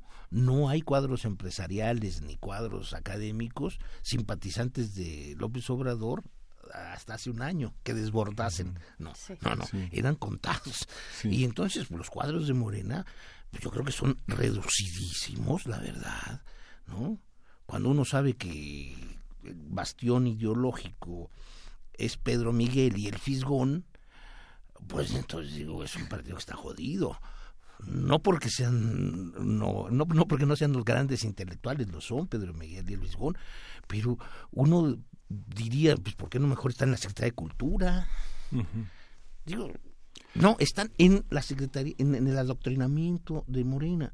Es decir, hay ausencia, hay ausencia de cuadros. Y los vamos a ver eh, precisamente en esa transparencia. Por eso yo digo que este es el gran reto de Morena. Si no le da impulso a una organización que institucionalice la vida partidista a nivel nacional, local, estatal, pues lo que vamos a tener entonces en los próximos tres y seis años es la ausencia completa de organizaciones político-partidistas va a ser solo un movimiento de coyuntura, de negociación, de corruptelas, en donde hay que montarse apoyando al presidente de la República, como sea, para que yo pueda tener la, dádiva de ser diputado, de ser presidente municipal, de meterme al transísmico, al proyecto Maya, etcétera, etcétera. ¿Por qué? Pues porque finalmente nos están creando los organismos necesarios para que vinculen sociedad y Estado. Y aquí necesitamos vincular a organismos políticos. La organización política de un Estado necesita de organismos intermedios. Hoy los sindicatos están debilitadísimos. Así no hay. Las organizaciones femeninas no están lo suficientemente sólidas. Juveniles no existen. ¿No? Y entonces, bueno, ¿cuáles son los organismos intermedios que le van a dar vida a la sociedad y al Estado? Aunque esa lógica que, que, yo recuerdo del profesor Luis Aguilar, este, este beberiano tan extraordinario en, en, el Instituto de Formación Política de los Cuadros del PRI, que finalmente, digamos, un prista que no había leído a Tocqueville o el contrato social o el estado de Hobbes o... pero, pero finalmente no ganaba quien había leído más o quien comprendía más a Weber o a Rousseau o a Voltaire o, o Tocqueville sino el más acomedido y ganaba el dedazo, digamos. Esta, esta era la, la parte, tener una estructura casi como del nivel de una universidad en el PRI, pero finalmente el autoritarismo era lo que prevalecía. Sí, y por eso se desmanteló ese partido. Ese partido a los años 50, 60 era el orgullo para todo el sistema de partidos mundial, ¿no? Porque se reciclaban, ¿no? y, y fortalecían a los cuadros estatales por ejemplo, el Estado de México, ¿no? Hay una figura pública que tenga 50 años que no haya cubierto vida partidista, vida de militante, vida partidista, vida de administrador y puestos de elección. Es decir, las tres grandes variables que permiten a Weber y a, Luis Aguilar señalar que esto es forma parte del profesionalismo del político. Entonces, hay políticos profesionales, pero ¿qué, qué sucedió? Se dedicaron a enriquecerse a lo bestia. y acabaron con todo ese con toda esa orgullosa clase política tlacomulquense para convertirla en una clase política frívola y que perdió todo todo porque todo lo perdió en Tlacomulco perdió todo el Estado de México en julio. Ya no tiene nada. Entonces y ese es el PRI ese es el PRI perdieron todo se desbocaron, simple y sencillamente. es que estoy pensando, estoy acordando del edificio del PRD que parece que se van a cambiar a un departamento, ¿no? Sí, no, no, y, van a tener... Y van a tener espacio. Y van a tener mucho espacio, y van a tener que buscar... lo pueden rentar en Airbnb. bueno, ahí está todavía, y ahí tal vez pueden, pueden, comprar una casa en, en GEA, ¿no? A ver, están recogiendo los pedazos, pero tienen que ser tienen tienen que ser oposición de alguna u otra manera. ¿Qué está pasando en esta otra parte de un partido político cuando por fin tiene un puesto de elección popular? Eh, pienso, por ejemplo, en el Congreso Federal, ¿no? Que sean oposición. Nosotros los mexicanos estaríamos felices porque el debate fuese de primerísima calidad en el Congreso, en el Senado, en la Cámara de Diputados. Pero yo, revisé recientemente el Congreso del Estado de México. Es una obsesión. Y la propuesta más significativa de la oposición en el Estado de México, todas las mejores iniciativas han sido de Morena. Todas. Reducir este negocios, reducir corruptelas, etcétera, etcétera, etcétera impactar con mujeres, con programas, con bienestar, etcétera, etcétera. La profesora Delfina por ahí, ¿no? Sí, y la, la mejor propuesta de oposición la hizo el Partido Revolución Institucional para pedir que los lunes los niños de primarias y secundarias del Estado de México canten el himno nacional y el himno del Estado de México. Esa es la mejor propuesta que hizo en los últimos cuatro meses. Si esa es la oposición, que tiene Morena en el Estado de México, en la entidad más desarrollada del país, pues imaginémonos cuáles son las propuestas. Las de Nuevo León, las de Nuevo León, las, las propuestas de oposición, ir contra el aborto. Esa es la oposición que queremos, esa es la, oposición que en el 2019 va a crecer. Están perdidos. oposición a la Guardia Nacional negociaron la salida, oposición a la reforma educativa. Sí, al mismo artículo 19. ¿Cuáles, ¿Cuáles son las propuestas? ¿Cuáles son las propuestas o alternativas de reforma educativa? Cuando ya le está diciendo López Obrador que finalmente puede echar abajo la, la reforma, va, va a ser una propuesta para eh, dejarla estancada a ver qué hacen. Nos quedan pocos, pocos minutos después de esta eh, conversación. Híjole, que hay muchos, muchos hilos de los cuales tirar en esto, pues el panorama de los partidos políticos en México con el doctor Álvaro Arreola Ayala. Eh, ¿Qué esperar? ¿Qué esperar para tal vez los nuevos partidos? Aquellas eh, iniciativas, pienso en Margarita Zavala, pienso en la maestra Elba Ester Gordillo, en distintas iniciativas y pues para la hacia de cara también a las siguientes elecciones. Yo creo que con las reformas constitucionales, la del 19, del 108, del 111 y del 41, se logra, se, logra tener una verdadera plataforma para impulsar modificaciones sustantivas en la legislación electoral para beneficio de un sistema de partidos. Debe ser revisado, ¿sí? Los requisitos para formar un partido político en México deben ser revisados ya no podemos esperar cada seis años a que aparezcan nuevos partidos políticos. Yo creo que hay que encontrar en el ámbito municipal, en el ámbito estatal y en el ámbito nacional mecanismos que logren ir creciendo, así como los como en las ligas de fútbol, donde pasa de segunda, división a primera división. en el año. Así tendría que ser, tendría que ir depurándose los cuadros, ¿no? Fortalecer, fortalecer con recursos a, las organizaciones que sí tienen interés en preparar políticos profesionales. Digo, ¿dónde están las facultades? Los sociólogos, los historiadores, los politólogos, los filósofos debiesen estar, debiesen estar en los partidos. ¿no? Recordemos la biografía de José Revueltas, caray. Entonces, ¿dónde están estos jóvenes? ¿Dónde están trabajando, luchando y peleándose por, doctrinas? Ahí tuvimos a Wikipolítica, ¿no? En Jalisco también importante referente. Y bueno, hacer todo lo necesario para que la legislación nacional electoral confluya precisamente para fortalecer organismos que la sociedad requiere para vincularlas con el Estado.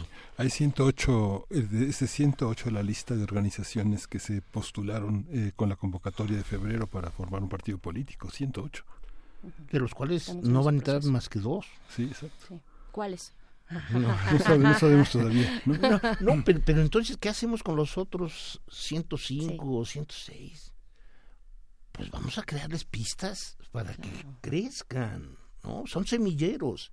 Porque digo, hay que tener mucha voluntad para hacer y convencer amigos, amigas de hacer una organización política.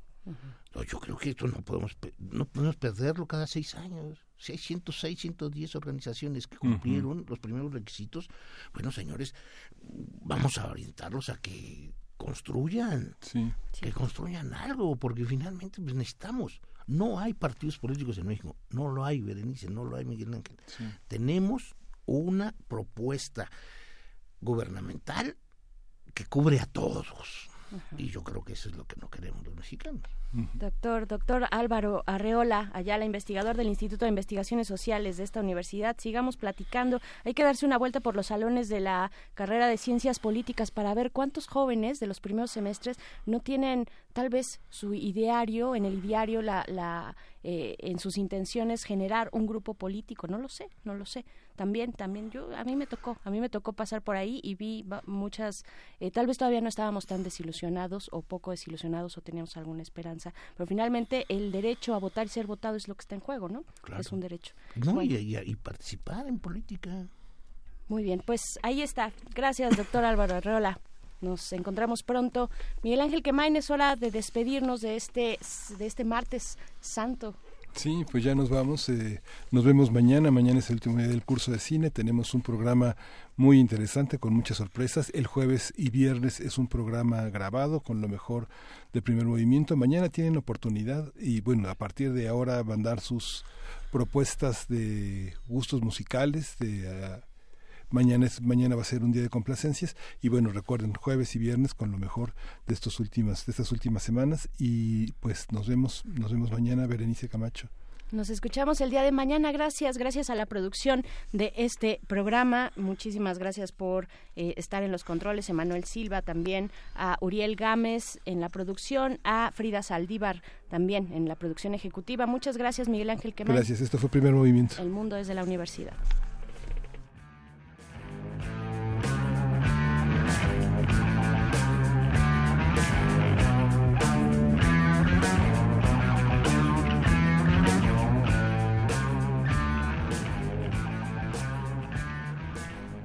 Lo que estamos escuchando es Heartbreaker de Led Zeppelin.